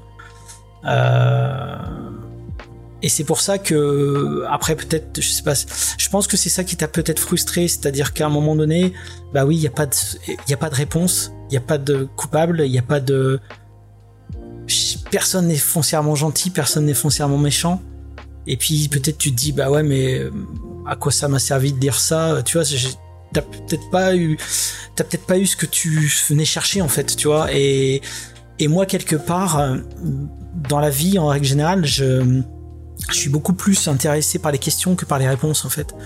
Mm. Donc, tu vois, il y a, et moi c'est l'inverse. bah c'est ça quoi. Et moi les réponses en règle générale, quand je les ai, elles m'intéressent plus. Enfin, tu sais, je me dis oh bon, ok. euh, pff, J'aime bien le mystère, j'aime bien ne pas savoir, euh, c'est quelque chose, euh, voilà. Et je pense que le projet, bah, il est à l'image de ça, c'est-à-dire que c'est, on laisse les gens avec le mystère, et après il y a des gens qui vont chercher à en savoir plus, et, et ils se disent ah putain, euh, je veux en savoir plus, et qui vont peut-être commencer à cogiter et, et à, et à élaborer des hypothèses, et puis il y a des gens qui vont se faire putain j'ai perdu mon temps avec cette BD, tu vois. Et ça je le, je le comprends tout à fait et je le respecte, il n'y a pas de souci. Ah, je, je des suis pas au histoires point de de, goût, dire en fait. que, que j'ai perdu mon temps. hein. Dans l'ensemble, comme je dis, c'est pas un coup de cœur, mais euh, j'ai quand même apprécié la lecture, j'ai appris des choses. Donc déjà, rien que pour le fait instructif, euh, je suis contente. Hein. Bah déjà, et moi, moi aussi, parce que du coup, je- ça veut dire que si, un- si quelqu'un te parle du Dahlia Noir et commence sa phrase par c'était une actrice, déjà dans ta tête, tu pourrais dire non, faux. Euh, pour le moment, dans mon entourage, j'ai essayé, je me suis dit, bon, je suis vraiment une inculte de pas connaître le Dahlia Noir. J'ai demandé à des gens autour de moi, tu connais l'histoire du Dahlia Noir? Ils m'ont tous dit non. Donc, euh, bon. Quelle, géné- t'es, de quelle génération? Euh, moi, je suis né en 89. 89, ouais. C'est peut-être une histoire de génération aussi, hein, tu vois. Ah, euh, Je sais pas, j'ai demandé à des plus vieux, des trucs comme ça. ouais, ils connaissent pas, moi. Non. Bah, petit Grégory, ça te dit quelque chose, par, par exemple? Euh, ça, ouais. euh, bah, les- mes parents ont connu. Ouais, pas plus que ça, bon, parce que ça, ça c'est vraiment, hein, c'est vraiment une affaire française que je trouve, euh, c'est pareil, à plein de niveaux euh, extrêmement, enfin, passionnante, quoi. Et, euh, et, Et Elizabeth Short, euh, ouais, je, je, ouais, je comprends qu'il y, a- qu'il y a des gens qui C'est peut-être plus américain du coup. C'est plus américain et puis c'est c'est vieux, hein. c'est très très très vieux quoi. Ouais, mais il me semble qu'il y a eu, euh, il y a eu des films sur ça, non? Oui, il y a un film de, de Palma. dessus. Ouais, qui, qui- que, que je trouve Pas que j'ai terrible. pas aimé. Que j'ai pas aimé. On va peut-être passer à, à, je suis désolé de te couper, euh, à Diane ou à Judas qui c'est qui veut. Diane, euh, tu veux y aller? Enfin, Diane, peut-être. Allez, euh, alors moi j'aurais pas beaucoup de choses à rajouter euh, parce que bon moi c'est un total coup de cœur. Euh, je suis plutôt du même avis que James et, Faye. Moi je connaissais pas du tout le Dalianor non plus et j'ai pas du tout rien regardé avant. C'est quelque chose que je fais de manière générale. Je déteste regarder quoi que ce soit avant les bandes annonces tout ça j'aime pas. Donc je me suis lancée dans le titre comme ça, voilà, sans sans rien connaître et j'avais peur en fait justement qu'à chaque fois que je tourne la page elle meurt. Donc euh, j'attendais, euh, je me disais ah ça, ça va être ce moment-là. Et non ça va, ok on a encore un peu de, de répit. Euh, mais euh, j'ai trouvé ça très intéressant justement par ce côté tranche de vie euh, dont tu dont tu parlais. Parce que moi je suis très friande de tranche de vie et c'est vraiment ça que j'ai retrouvé. C'est ce côté où on connaît une personne un petit peu comme ça mais on on n'a pas tous les aspects de sa vie. On, on connaît pas euh, forcément euh, tout ce qu'elle pense etc on se on connaît pas sa logique à elle. Et on juste on est on la suit comme ça. Et puis euh, voilà jusqu'à jusqu'à son destin euh, voilà assez tragique. Mais euh, moi pour le coup c'est vraiment un très gros coup de cœur justement par ce côté euh, bah, le travail de recherche est absolument incroyable. Et et j'ai trouvé que on nous enfin on, lit ça, c'est très fluide, on arrive vraiment à, rentrer dedans sans, sans aucun problème. euh, ça, ça fait pas, euh, j'ai pas euh, rapport d'enquête un peu froid et enfin, je sais pas. J'ai trouvé que c'était euh, vraiment et comment je peux comment je peux en, parler bien, je ne sais pas, mais en tout cas ça m'a ça m'a énormément plu. Et euh, et puis bah voilà les, les parties BD aussi ont vraiment rajouté ce côté hyper euh, hyper intimiste et euh, et en même temps euh, rajouter un, un espèce de d'imaginaire et de de rapport euh, ouais euh, au personnage beaucoup plus beaucoup plus profond quoi donc euh, franchement euh, félicitations Bah, c'est vraiment euh, vraiment incroyable et, euh, Merci. Et et toi, bah, donc, moi je vais pris- je vais recommander autour de moi donc toi, t'as- la, la, la scène de crime, tu l'as pris vraiment euh, en pleine en pleine. Oui. Quoi. Totalement, je ne savais pas du tout ce qui s'était passé, je, ne savais pas du tout, euh, voilà. Et justement, le noir et blanc m'avait m'a pas mal euh, marqué parce que je m'attendais à quelque chose de beaucoup plus sanglant et de oh là là, regardez ce qui s'est passé avec plein plein de photos, enfin de photos de comment d'images de de, de de trucs un peu glauques et en fait pas du tout. Hein, ça reste très euh, très en, en surface. Enfin, je veux dire dans le sens où il y a un espèce de de respect un peu qui Ouais, on a on a essayé de rester qui- voilà ouais, c'est pas voyeuriste on a essayé de Ah, rester voilà. pudique euh, là-dessus, ouais voilà mais il fallait quand même qu'on qu'on évoque Oui. l'atrocité parce que bien sûr je t'avoue qu'on s'est même posé la question est-ce qu'on fait les deux pages d'autopsie Euh, Ouais. Mais je me suis dit ouais mais si on n'a pas ça, euh, on passe quand même à côté de, de la psychologie du, du, du, du tueur et et on passe à côté de l'horreur du, du, du truc quoi. Oui. Donc euh, c'est- des questions qu'on s'est posées. Euh, Mm, je comprends. Parce qu'à un moment donné, je me suis dit ouais mais tout le monde connaît plus ou moins l'affaire. Et puis je me suis Mm. dit ouais peut-être pas. Donc pour ceux qui connaissent pas, faut quand même y Ouais. aller. Il faut mettre les deux pieds dedans. Donc ça a été un choix euh, Ouais. assez difficile, mais euh, mais écoute, euh, tant mieux. Je suis bien content si t'as si si si t'es rentré dans dans le truc. Après comme je disais euh, comme je disais c'est vrai que c'est pas évident. C'est pas une c'est pas une- c'est c'est c'est vrai que c'est une lecture qui je pense demande de l'investissement en, en vérité. Mais Mm. euh, bon, tant mieux.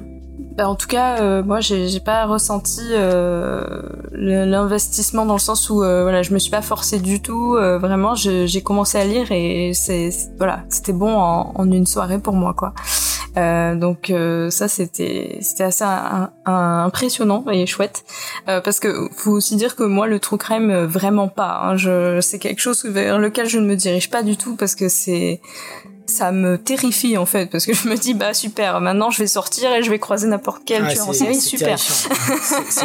Donc euh, j'essaye de m'épargner euh, ce genre de d'angoisse. Et, euh, et c'est vrai que c'est un univers qui m'est totalement euh, étranger même si j'aime bien des fois suivre des petites enquêtes euh, et tout euh, c'est ça reste Mais tu si regardes c'est pas, la tu fiction regardes ça pas va. les vidéos de Sonia? Non du tout je ne connais pas Sonia vraiment euh, je connais que de nom et c'est ma et maquillage c'est tout Ah je sais qu'elle parle de true crime, mais le fait qu'elle parle de true crime me bloque en fait parce que c'est c'est quelque chose qui moi les traits d'horreur de Squeezie ça me suffit amplement pour me faire mon moi. hein. Ben, voilà. Mais tu vois, ce qui est bien avec le travail de Sonia, c'est pareil, elle se centre souvent sur la victime. Ouais.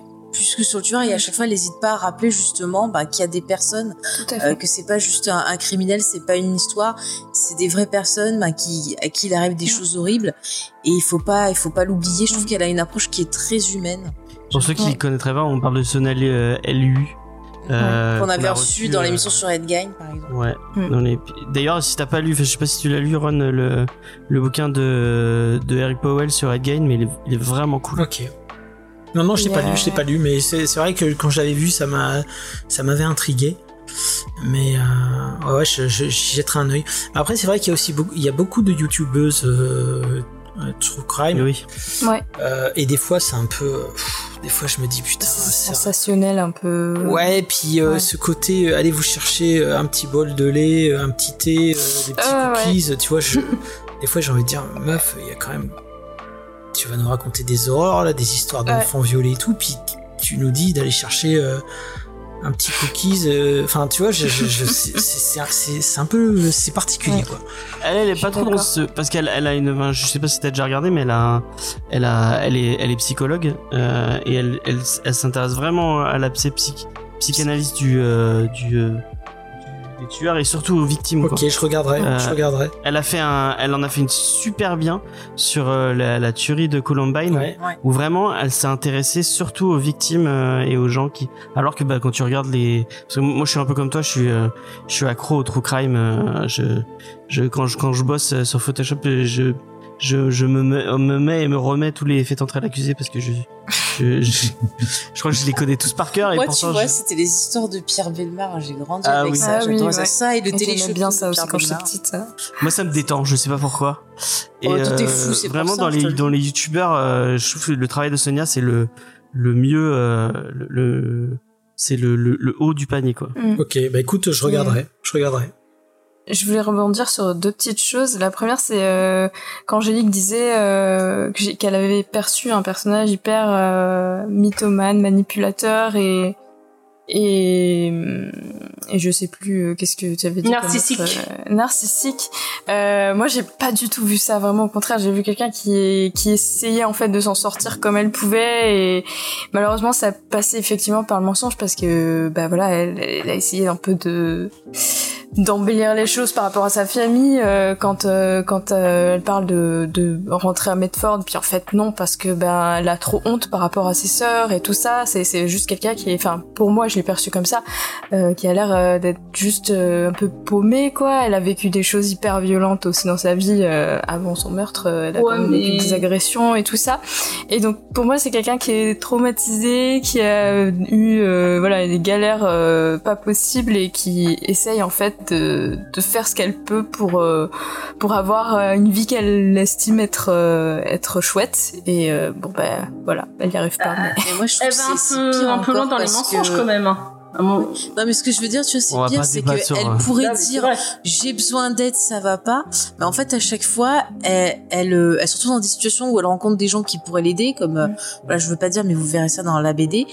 Et à chaque fois, bah, elle va faire une bêtise.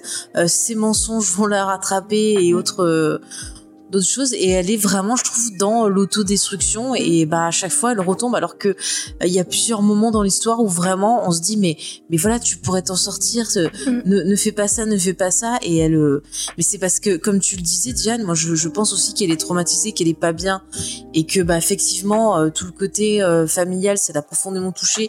Et je pense que quelque part aussi, elle doit peut-être pas s'aimer. Et ça doit faire un mélange. Enfin, c'est ce que j'ai perçu. Hein. Je suis pas du tout psy. Je vous le dis, les amis, c'est juste oui c'est nos interprétations Après, voilà. personnelles c'est bien sûr euh, on la connaît pas on l'a jamais rencontrée on sait pas voilà. Puis mais, après, Ron, tu le disais dans le, dans le, dans le live que tu avais fait, euh, elle, elle grandit dans un, enfin, elle a vécu dans un, dans les États-Unis des années 40 et surtout la, la Californie où c'est Ouais. pas un milieu très agréable, enfin très euh, euh, hospitalier pour les femmes, quoi. Bah Elle, non. euh, c'est ça. Bah, Non. ouais, il y, a- y Fallait de l'autorisation de ton mari pour boire. Ouais, bah ça c'était, Ouais. bah ça, je- voilà, c'était l'époque. Mais euh, en dehors de ça, c'était aussi euh, les États-Unis, c'était, c'était enfin non pas les États-Unis, pardon, mais euh, la Californie, c'était que des militaires, Euh, Mm. des militaires qui revenaient du front avec des PTSD, avec des, avec, Mm. avec plein de choses. C'est aussi une époque où il y avait, euh, il y avait beaucoup de corruption dans les institutions. Il y avait aussi, euh, il y avait aussi la mafia. Hein, ça, à un moment donné, c'est- une piste qui a été évoquée par les enquêteurs. Il y a, il y, a, il y, a, y, a, y a plein de choses. Mais moi, c'est pareil, je la vois. Alors oui, euh, oui, d'une certaine manière, elle est manipulatrice, euh, mais je pense qu'elle cherche une bouée de sauvetage, quoi. C'est ça le truc. Et elle fait avec les moyens qu'elle a. euh, et je pense que, et je pense qu'elle est dans l'urgence. Et, euh, et je pense aussi qu'elle, euh, qu'elle ne, je pense qu'elle se ment à elle-même avant tout, en vérité. Euh, Elle ne veut Ouais. pas rentrer à Medford parce que revenir à, rentrer à Medford, ça voudrait dire avouer son échec en fait. Et C'est ça. Et, bon. Et, et elle parle souvent à sa mère de sa sœur qui s'est mariée. Et je pense que ça pour elle, c'est c'est le gros échec de sa vie, c'est qu'elle est pas mariée. Ouais. Donc euh, je pense que c'est une femme aussi qui aujourd'hui on alors aujourd'hui je sais plus il y a combien de drapeaux de genre euh, il y en a il y en a une infinité et et il y a un drapeau pour les asexuels tu vois et et moi je pense qu'aujourd'hui euh, elle serait euh, on dirait d'elle qu'elle est qu'elle est asexuelle quoi c'est-à-dire que euh, elle consultait quand même euh, on sait qu'elle consultait des gynécologues Oui. pour des, des problèmes de glandes de Ça Bartholin traversé aussi. Mm. et, et- et je pense en fait que elle a compris que pour survivre, ça passait par la séduction, mais euh, mais elle ne veut pas et elle ne peut pas coucher. Mm. Euh, et puis ça, je pense que c'est c'est aussi un, ça devait causer énormément de, de problèmes. Et je pense aussi qu'elle avait des dettes. Donc tout ça fait que je crois qu'elle s'est mise dans des situations euh, absolument euh, catastrophiques en fait. Ouais. Mais mais je pense que ça a contribué à sa chute, mais c'est je me- personnellement je pense pas que ce soit ça qui l'ait tué. Moi je pense que le, le, le- le tueur est pas dans la BD et je pense que c'est un- une, une rencontre a posteriori en fait. Ouais, mauvais moment, mauvais endroit. Ouais, euh, Ah, c'est le dernier Pas- petit paragraphe. Mais Voilà, c'est ça. Ouais, je suis plus, je suis plus sur cette hypothèse-là, moi. Mais, euh, mais bon, encore une fois, je suis content de, de- d'avoir eu zéro hypothèse pendant qu'on faisait la BD. C'est vraiment les trucs qui sont venus après, quand je me suis dit bon, ce serait con de finir la BD sans au moins euh, énumérer les suspects. Mais euh, Et ça, c'est vachement bien. C'est- Ce truc avec les suspects, c'est. euh, Moi, j'ai trouvé ça super. Bah, je t'avoue que j'ai hésité aussi. sur ça aussi. je t'avoue que j'ai hésité aussi parce que je me suis dit bon, euh, est-ce qu'on parle des suspects finalement? Parce que tu vois, euh, on se concentre sur la victime. Bon après d'un coup on se concentre sur les suspects, mais je me suis dit bon, finalement c'est juste euh, trois ou quatre pages. Vas-y, on va le faire parce que c'est ça, ça permet aussi aux gens de se faire de, de, se- de se faire une idée un peu plus précise de, de, ce qui a pu se passer quoi. Même si finalement le fait que tu dises pas que le, enfin, on, on le voit peut-être à la, la taille des paragraphes euh, euh, sur chaque suspect, mais le fait que tu désignes pas un truc tel quel en tant que moi je pense ça, je trouve ça trop bien parce qu'en fait on Oui. peut le lire et relire et se dire ah tiens Ouais. lui il y a ça, lui il y a ça. Vraiment c'est c'est Bah, je suis pas fermé moi en plus, c'est ça le truc. C'est-à-dire que je me dis peut-être, peut-être, euh, peut-être lui, lui j'y crois pas, peut-être lui, pourquoi pas. Il y a- il y a- c'est c'est ça qui, c'est aussi, c'est aussi ça qui me fascine, c'est que moi-même je sais pas en fait. Mm, mm, mm, On n'a pas demandé la vie de Judas encore. Oui, on veut de la vie de Judas.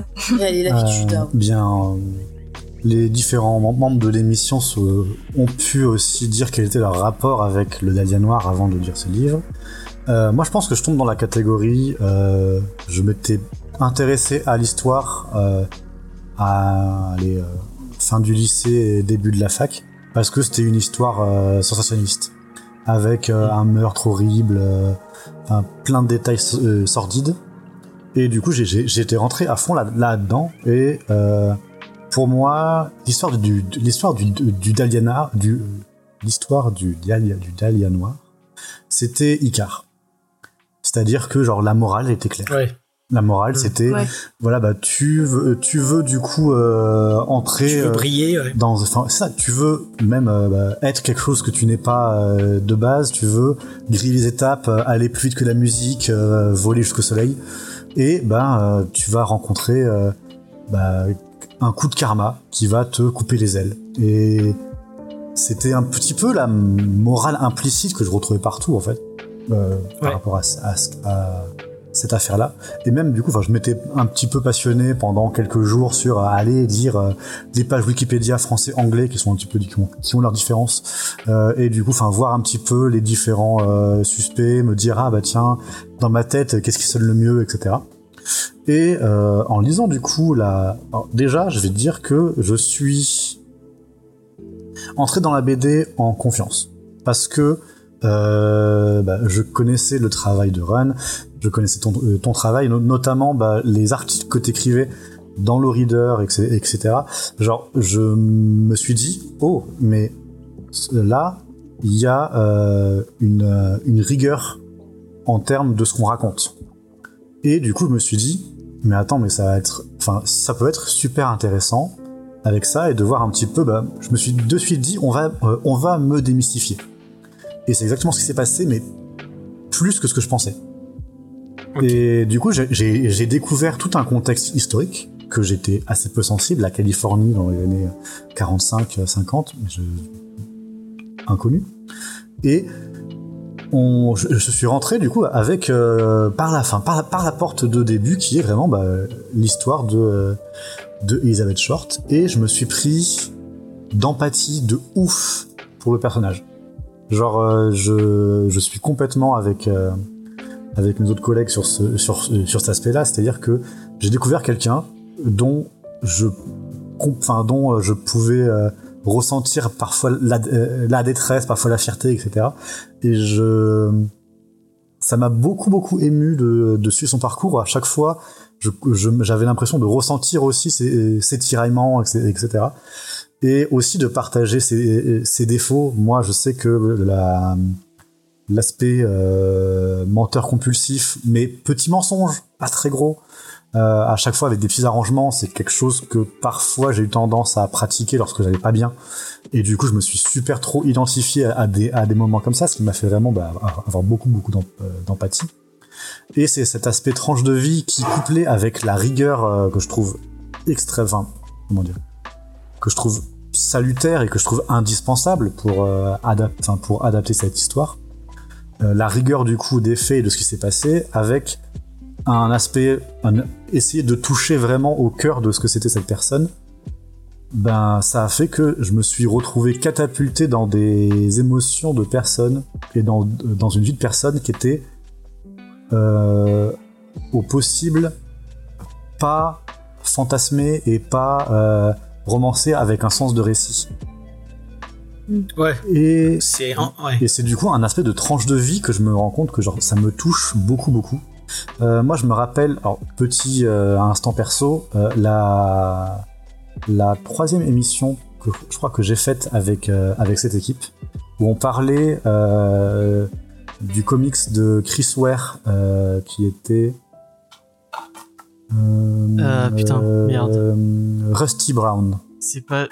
Ouais. Rusty Brown, ouais. Ah oui, oui. Et du coup, avec le recul, je me rends compte en fait que j'ai exactement le même genre euh, d'affect où je suis touché. Parce qu'en fait, c'est assez étrange de se dire qu'avec une histoire qui se termine ultra mal, en fait, ce que j'en retire à la fin, c'est que c'est c'est euh, fais confiance aux gens. C'est essayer de comprendre l'autre. C'est essayer de vraiment de quand ça va pas dans, euh, dans ta euh, dans ta vie, ne enfin, essaie de pas t'enfermer euh, avec euh, avec euh, ton petit ton petit monde que tu peux que, que tu peux t'inventer dans ta tête et et comme ça, sans aucunement juger le personnage de la BD parce que bah déjà je la connais pas et parce que bah ensuite bah juste en fait je comprends un petit, enfin j'ai l'impression en tout cas c'est ça qui est magnifique avec BD, c'est qu'on m'a donné l'impression de comprendre intimement cette personne sans la trahir. Et pour moi, c'est un peu ça qu'il y a à apprendre des relations humaines, en fait. Et ça m'a beaucoup touché quand on a parlé tout à l'heure, Run, exactement, parce que la vie c'est une suite d'incompréhensions avec des gens, de moments, d'occasions manquées, de euh, plein de choses comme ça. Et c'est un peu ce que j'ai retrouvé dans l'histoire d'Elizabeth Short, avec cette, euh, ce sentiment en, en refermant que c'était injuste, que c'était terrible. Mais en fait, j'en retire beaucoup, beaucoup de lumineux, bizarrement, alors que rien ne s'est passé correctement dans, euh, dans la BD. Ouais. Et au final, c'est moi, c'est avec ça que je vais rester euh, dans, ma, dans mon petit coin euh, de bibliothèque. Et Mais tu sais, c'est- marrant que tu dises ça parce que des fois j'appelais Florent, on parlait, et souvent la conversation se terminait par. Je lui disais, mais quel gâchis, quel gâchis. Tu vois, il y avait ce truc qui revenait, quoi, de gâchis en fait. Et de réussir à le toucher comme ça, ça, ça fait un peu un effet de prise de conscience, en- entre guillemets, chez moi, de me dire, mais voilà, la vie c'est important, il y a ça qui est important, et enfin, faut. euh, bref. Bah oui, parce que en plus, elle est pas tombée que sur des sales cons, tu vois. La famille French, c'était des gens bienveillants. Même euh, Robert Manley, qui est un peu euh, foireux, euh, bon, il avait ses intérêts, etc. Mais euh, c'était pas, je pense pas que c'était un mauvais bourg. Euh, Hanson, bon bah c'est le vieux loup euh, solitaire qui veut peut-être se taper, euh, voilà. Mais euh, mais quelque part, euh, ouais, c'est vrai, c'est vrai que quand on parlait d'autodestruction euh, tout à l'heure, c'était pas son but hein, de s'autodétruire, mais je pense que je pense qu'elle a fait les mauvais choix euh, de manière quasi systématique en fait. Et, c'est vrai que c'est c'est pff, ouais moi c'est quelque chose qui me touche aussi personnellement quoi parce que pour plein de raisons d'ailleurs mais euh, mais bon euh, voilà de toute façon je pense que oui après c'est des c'est des niveaux de sensibilité qui sont propres à chacun. Euh, et bon bah je suis je suis content de, de savoir que que ça que ça a touché certaines certaines personnes. euh, euh, voilà quoi. En tout cas, voilà, bah moi, pour toutes ces raisons-là, moi, c'est un, moi, c'est un giga coup de cœur, euh, et je vais, et je vais garder le Ah short bah. story bien au chaud. Ah, Tu me devances. J'allais, euh, j'allais, j'allais poser la question rituelle de cette émission, puisque euh, on essaie, enfin les, les, les titres qu'on a vraiment beaucoup aimés sont euh, classés en coup de cœur. Bon, on va, on va changer parce qu'on on a, on a, on a râlé après, auprès de mes règles, parce qu'avant c'était si le titre est, nommé à l'unanimité, si c'est un coup de cœur. euh, Oui, mais il y avait des gens qui trichaient, qui essayaient un peu de faire des menaces. oui, bon, peut-être qu'il y a eu certaines tricheries. Effectivement. Il y en a eu. Par le passé. Non, euh, alors là, en vrai, les, les, les vraies tricheries, vrai. ça a été euh, Faye et Diane. qui Ah ont non, alors je l'ai euh, pas fait. Moi, il y a plein Hein de fois, j'ai dit. Ah si si J'ai dit, si, si. tout le monde aime, alors je donne mon vote pour vous On faire a, plaisir. on a passé Lumberjane euh, en. de ben oui, alors. parce que j'ai dit, Ah. j'ai dit, parce qu'elle savait pas, et j'ai dit, bah écoute, moi j'ai fait ça une fois, tu peux faire ça aussi. D'ailleurs, il y a le 2 qui est sorti voilà, de Lumberjane. Mais elle était J'ai- pas j'ai- obligée. hein. Ouais, bah j'aimerais bien Voilà. l'avoir le 2. hein. Moi j'ai commandé le 1 et le 2, j'ai reçu le 1 et le 1. Ah, bah, c'est merde, fantastique. C'est dommage, ça. Si tu veux, je leur enverrai un mail à Kina, ils sont. Ils sont, ils sont- Ah, j'essaye de Donc, les contacter, j'arrive pas, ça me saoule. Ah, bah je te, je te filerai mon contact. je veux bien. Bon, alors James. Euh, bon, on va poser la question à, à l'équipe et du coup cette fois, si la majorité dit que c'est un coup de cœur, ce sera un coup de cœur. Et si à l'unanimité on le, on le nomme en coup de cœur, ce sera un giga coup de cœur. Je n'ai toujours pas, j'attends Vincent que tu me fasses le, le dessin parce qu'on a un petit dessin euh, pour, euh, pour apposer ce fameux coup de cœur. Donc j'attends le, le dessin du giga coup de cœur. Vincent, si tu m'écoutes, mets-toi à tes crayons. On veut dessiner Euh, du Warhammer, là, on, on sait. Ouais. On sait, on te voit. hein. Euh, Diane, Oui, moi, c'est un coup de cœur. euh, Judas, tu as déjà répondu? Faye, Bah, je l'ai dit, gros coup de cœur. bah, moi aussi c'est un giga énorme coup de cœur. Angel, Non, désolé. Bon bah malheureusement ce ne sera pas un coup, enfin, ce sera pas un super coup de cœur, mais ce sera un coup de cœur tout simplement. Et Run, est-ce Euh. que c'est un coup de cœur pour toi, alors? Euh, ouais, moi c'est moi c'est compliqué, hein, comme je dis, euh, j'ai- j'ai- j'ai- c'est ce que je disais à Sèvres, j'ai pas envie de le, j'avais pas envie de le livrer, tu vois.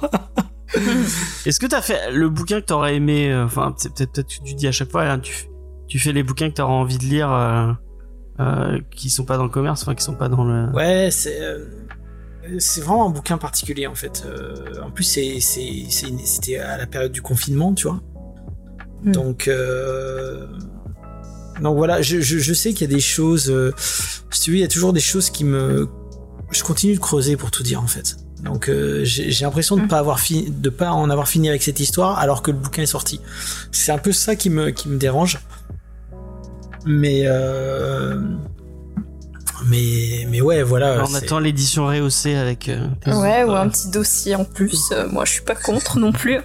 Ouais, ouais, vous avez jamais arrêté de travailler. La pression. Ouais, ouais, mais en tout cas, euh, bon, en tout cas, voilà, c'est, en tout cas, parmi ceux qui ont, parmi ceux qui ont aimé, là où je suis satisfait, c'est que ils ont aimé pour les, euh, comment, ils ont touché du doigt le- le- le- les intentions de la BD en fait. Ah bah, ça nous fait plaisir. Bon, on va passer à la petite recommandation. On va, on va aller très vite, hein, parce que l'émission est un peu longue. Tard. On va passer à la recommandation Ah oui, c'est très tard. culturelle. On va aller très vite, vous inquiétez pas. Euh, donc chacun va vous proposer, enfin va proposer à Aaron une recommandation sans lui donner le titre de cette recommandation. Il va choisir celle qui lui tente plus et on va pouvoir la faire. Euh, et on va commencer par euh, Angel, tiens. Ah bah moi je vais rester dans le thème des fleurs, parce que je vais vous parler d'une belle fleur qui décide de sauver le monde, même s'il faut faire quelques sacrifices. D'accord. Euh, Diane, est-ce que tu as une recommandation à proposer à Aaron? Oui, euh, alors moi c'est euh, une BD documentaire euh, sociologique euh, sur euh, un sujet relativement actuel. Alors ça, c'était flou. C'était qui ça? C'était euh, Diane. Diane. Ça C'est Diane. euh, Faye. Euh, bah, moi, ce sera de la musique, euh, un groupe euh, culte, j'ai envie de dire, euh, un peu, un peu d'origine grunge, on peut dire. Ouais, non. Voilà, et de l'hommage. D'accord. Euh, Ben, Judas. moi, genre, j'ai fait comme vous d'ailleurs, j'ai écouté euh, au boulot la, le petit live euh, de, euh, de, euh, de Run sur les, euh, les émissions euh, sur YouTube et tout ça qui parlait euh, du, du, du Dahlia Noir pour réagir. Et du coup, je vais, vous conf- je vais vous conseiller quelque chose qui pour moi ressemble un petit peu ou est dans la même, dans, dans la même veine. Et il s'agit du coup de quatre vidéos YouTube de Ah, il faut pas le dire. Attention, on ne dit pas on dit que des indices. Que les indices, Tu attention. dis juste vidéo YouTube et et de euh, True Crime. 1h30. Quatre vidéos de 1h30. Voilà, c'est ça ma promesse. D'accord. ok. Euh, moi, je vous parlais euh, de quelque chose d'un peu triste, mais euh, de beau quand même euh, à la fois. Des petits Et chatons. d'héritage. Et d'héritage. Et je rappelle le fait que si on ne choisit pas, il y a un petit chaton qui se fait écraser par un camion euh, euh, sous des dents de roue, euh, comme d'habitude. Donc voilà. Ron, je te laisse euh, à ton choix. Euh, alors, euh, je vais, je vais essayer de deviner quand même, un peu au pif, mais euh, Angèle, je me demande si elle veut pas m'envoyer vers Poison Ivy, un truc comme ça. Non Euh, on dit rien jusqu'à ce que. Ah, on n'a pas le droit de dire, ok. Bah, tu Ah, peux, bon, si c'est allez, s'il a euh, raison, tu peux le dire. Ah, mais de toute façon, moi, mes coups de cœur, s'ils sont pas choisis, je les dis pas. Parce que j'ai une liste Ah. très mini, je les garde. Bon, bah, je crois que Elle est vraiment cool. elle veut pas le dire, donc je pense que c'est peut-être ça. Euh... Diane, euh, je me demande si c'était, si c'est pas la BD euh, sur la American Sniper, peut-être. Non? Pas du tout. Ok. Euh... Ouais, les autres, je, je les ai pas. Après, bon. Judas, j'avoue qu'avec ces quatre vidéos YouTube d'une heure trente et, et le fait qu'il m'a, paru particulièrement ému par rapport à Elizabeth Short, j'aurais envie d'aller vers. En fait, là, ce qui m'emmerde, c'est que voilà, euh, Tu le, vas blesser personne, le, t'inquiète. le mys- le mystère, fait Sauf James, mais il est habitué. le, le mystère fait que j'ai envie de savoir un peu tout, mais comme je vous ai dit, comme les réponses elles m'intéressent moins que les questions, euh, je vais quand même, je, je vais quand même choisir, euh, allez Judas parce que 4 vidéos Ah, YouTube yes. d'une heure trente, euh, de game. vu que je bosse en ce moment beaucoup, euh, ça, ça me parle bien quand même. bien. D'accord. Bon, bah, Angel a dit qu'elle ne dirait pas ce qu'elle. euh, Parce que malheureusement, quand même, on, on, on- on dévoile. On va avoir un peu de réponse. Diane, c'était quoi ton. euh, juste, euh, juste le titre? Moi, c'est Hong Kong Cité déchue euh, par euh, Kwang Ching Lao Ok, euh, aux éditions euh, Rue de l'Échiquier. ok, je le note. D'accord. Euh, eh ben, on avait un peu triché avec Faye, on, on s'était on s'était concerté avant et euh, Ah. on voulait parler du concert en hommage à Taylor Hawkins Des Foo Fighters. des Foo Fighters euh, qu'on a vu, on a vu sur MTV. euh, Ouais, il y avait quelques extraits sur MTV, mais le concert a duré, je crois, 15 heures. me Ouais, le concert était super long. Mhm. Mais rien que les extraits qu'on a vus euh, étaient, c'était bon. Je, je pas, C'était très de- poignant, c'est mais on voulait poignant, en parler parce que une des chansons de Foo Fighters, c'est une de nos, de nos chansons à nous, quoi. Ouais. Donc voilà. Donc maintenant, on laisse Oh, la c'est parole à. Notamment la, la, la comment euh, Grohl qui. Et tu laisses Bon, non, Jules ouais, ouais, j'ai pas parler. le droit, j'ai pas le droit. Mais allez, allez voir ça sur euh, sur MTV, c'est génial. Puis il y a plein de trucs sur YouTube aussi. Ouais. Euh, alors moi, je vais vous conseiller euh, des vidéos sur la chaîne bonus de Nota Bene, qui est du coup euh, une des vidéos où euh, bah, Ben de Nota Bene monte euh, un le Titanic en Lego.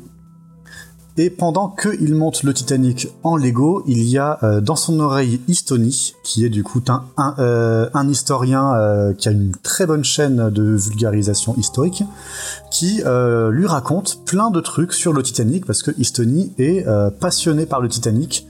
Et ça m'a et du coup moi, ça m'a fait fait penser un, un petit peu au travail de Run parce que il va te pointer dans chaque documentaire ce qui est faux, ce qui est pas vrai et puis euh, l'histoire un petit peu des gens qui sont euh, derrière le naufrage du, du- du- du- Titanic.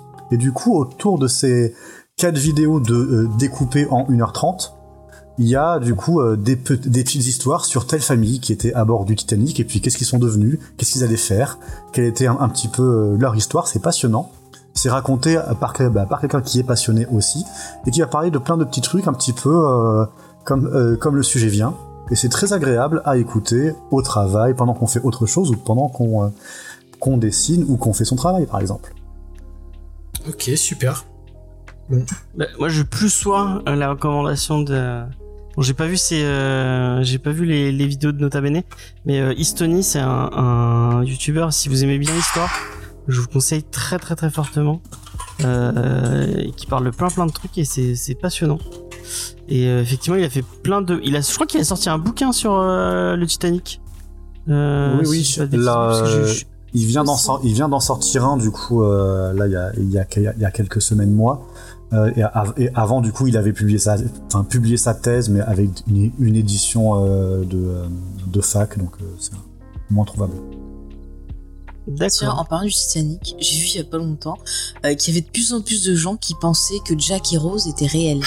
Ah ouais, non, Voilà. c'est Ça m'étonne dur. je pas, pense qu'il faudrait faire un pas. livre sur le Titanic. C'est dur. Enfin, C'est voilà, c'est urgent. Ah. Je vais faire un faire une BD sur euh, Titanic. Ouais. non, mais il y a beaucoup de choses Euh, qui sont sorties quand même sur le Titanic, je pense Ouais, que. clair. Bon, en même temps, sur le Dahlia Noir, beaucoup aussi, mais. euh, Oui, c'est vrai. Donc, euh, bah, on va vous laisser. Euh, merci, euh, merci beaucoup Ron euh, d'avoir euh, d'avoir participé à cette émission. C'était c'était un vrai bonheur. Merci à vous. Euh, et enfin, comme je disais tout à l'heure, vous pourrez retrouver euh, A Short Story dans toutes vos bonnes librairies. Euh, N'hésitez pas à l'acheter et, euh, Ouais, très très bel ouvrage. et à le recommander autour de vous parce que c'est un super livre. Mm. Euh, nous, vous pouvez nous retrouver bah, tous les mardis euh, à 21h sur YouTube et non plus sur Twitch. Parce qu'on commence avec... On teste. Oui, oui, on teste, on teste. Faye, euh, Faye râle, elle voudrait Bah, qu'on je trouve sur... euh, que le chat est un peu. Voilà, il y a de la latence, c'est un peu décalé. D'accord, on, on verra. On va tester. C'est on- mon avis, je vous on donne mon testera le courant du mois de septembre et puis si ça marche pas, on repassera sur. Mais faites-nous des retours sur tout ça. Faites-nous f- faites-nous des retours, n'hésitez pas. Euh, la semaine prochaine, on va vous parler de Celui que tu aimes dans les ténèbres de Scotty Young et euh, de je sais plus qui c'est au dessin. C'est comme ça que je t'appelle dans l'intimité, James. Ok, merci beaucoup. C'est comme ça que tu. Ouais, que je t'appelle dans l'intimité. D'accord. Bah, bravo. ça a l'air très sympa. euh, c'est euh, c'est c'est Angel qui m'a donné envie de le qui m'a envie de le, de le programmer. Donc on Moi j'aime bien. Scotty Young, donc euh, je, je, je sais pas si je pourrais venir, mais je pense que je vais le lire. euh. Bah, c'est comme un. Enfin, c'est dans les styles de Middle West, pour ceux qui l'ont lu. Ah, j'adore Middle West. Ouais, bah, c'est, si t'aimes Middle West, tu vas aimer. Ok, trop bien. Et euh, moi, je vous recommande de venir dans 15 jours parce qu'on vous parle de Mad Men de Michael Red. Je sais pas si t'as déjà lu du Mad Men euh, ou du Michael Red, euh, Ron, mais moi, je suis amoureux de ce dessinateur qui euh, qui, qui qui est oufissime. Ouais, ouais, non, je pensais que tu parlais de la série.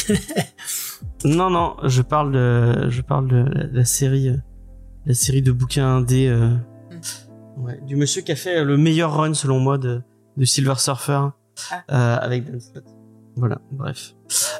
Euh, bah, vous pouvez nous retrouver, euh, comme je disais, sur tous les réseaux sociaux, Instagram, Facebook, Twitter. Euh, Il y a des recos BD qui vont sortir. euh, Je sais plus quoi je vais faire prochainement. Bon, j'ai reçu plein de trucs. On, on- on- je vais vous en parler. Euh, sur les réseaux sociaux, n'hésitez pas à aller faire un tour sur le TikTok, euh, puisque effectivement nous avons un TikTok euh, qui fonctionne euh, un peu en dents de scie, mais bon, on fait avec. Vous retrouverez tous les liens en description comme d'habitude. Et euh, n'oubliez pas aussi, nous avons le Discord. Pareil, le lien est en description. Venez discuter avec nous, commentez. Si vous lisez la BD, ben, laissez-nous aussi vos ouais, avis. grave. Euh, ça peut être. On a très, on a très envie d'avoir vos, vos, vos avis sur la BD. Ça nous, ça nous, ça nous intéresse. Ouais. Puis je rappelle, si vous voulez nous aider, vous pouvez bah, surtout partager nos émissions euh, sur toutes les plateformes autour de vous, vos réseaux sociaux préférés. Ça nous aide énormément. Vous pouvez aussi nous mettre 5 étoiles et un commentaire. Et puis si vous avez envie de nous aider un peu plus pour le matériel ou autre, voilà, comme des fois on a des petits euh, soucis techniques, il y a aussi notre Tipeee. Voilà. Merci Faye pour tous ces rappels. Bah de rien, Euh, on va vous laisser. On vous fait plein de bisous. On vous dit à la prochaine. Et encore merci à notre invité. Et encore merci à Ron, encore C'était merci. passionnant. Ouais. Merci. Ouais. Salut. Bonne soirée tout le monde. Merci, à plus.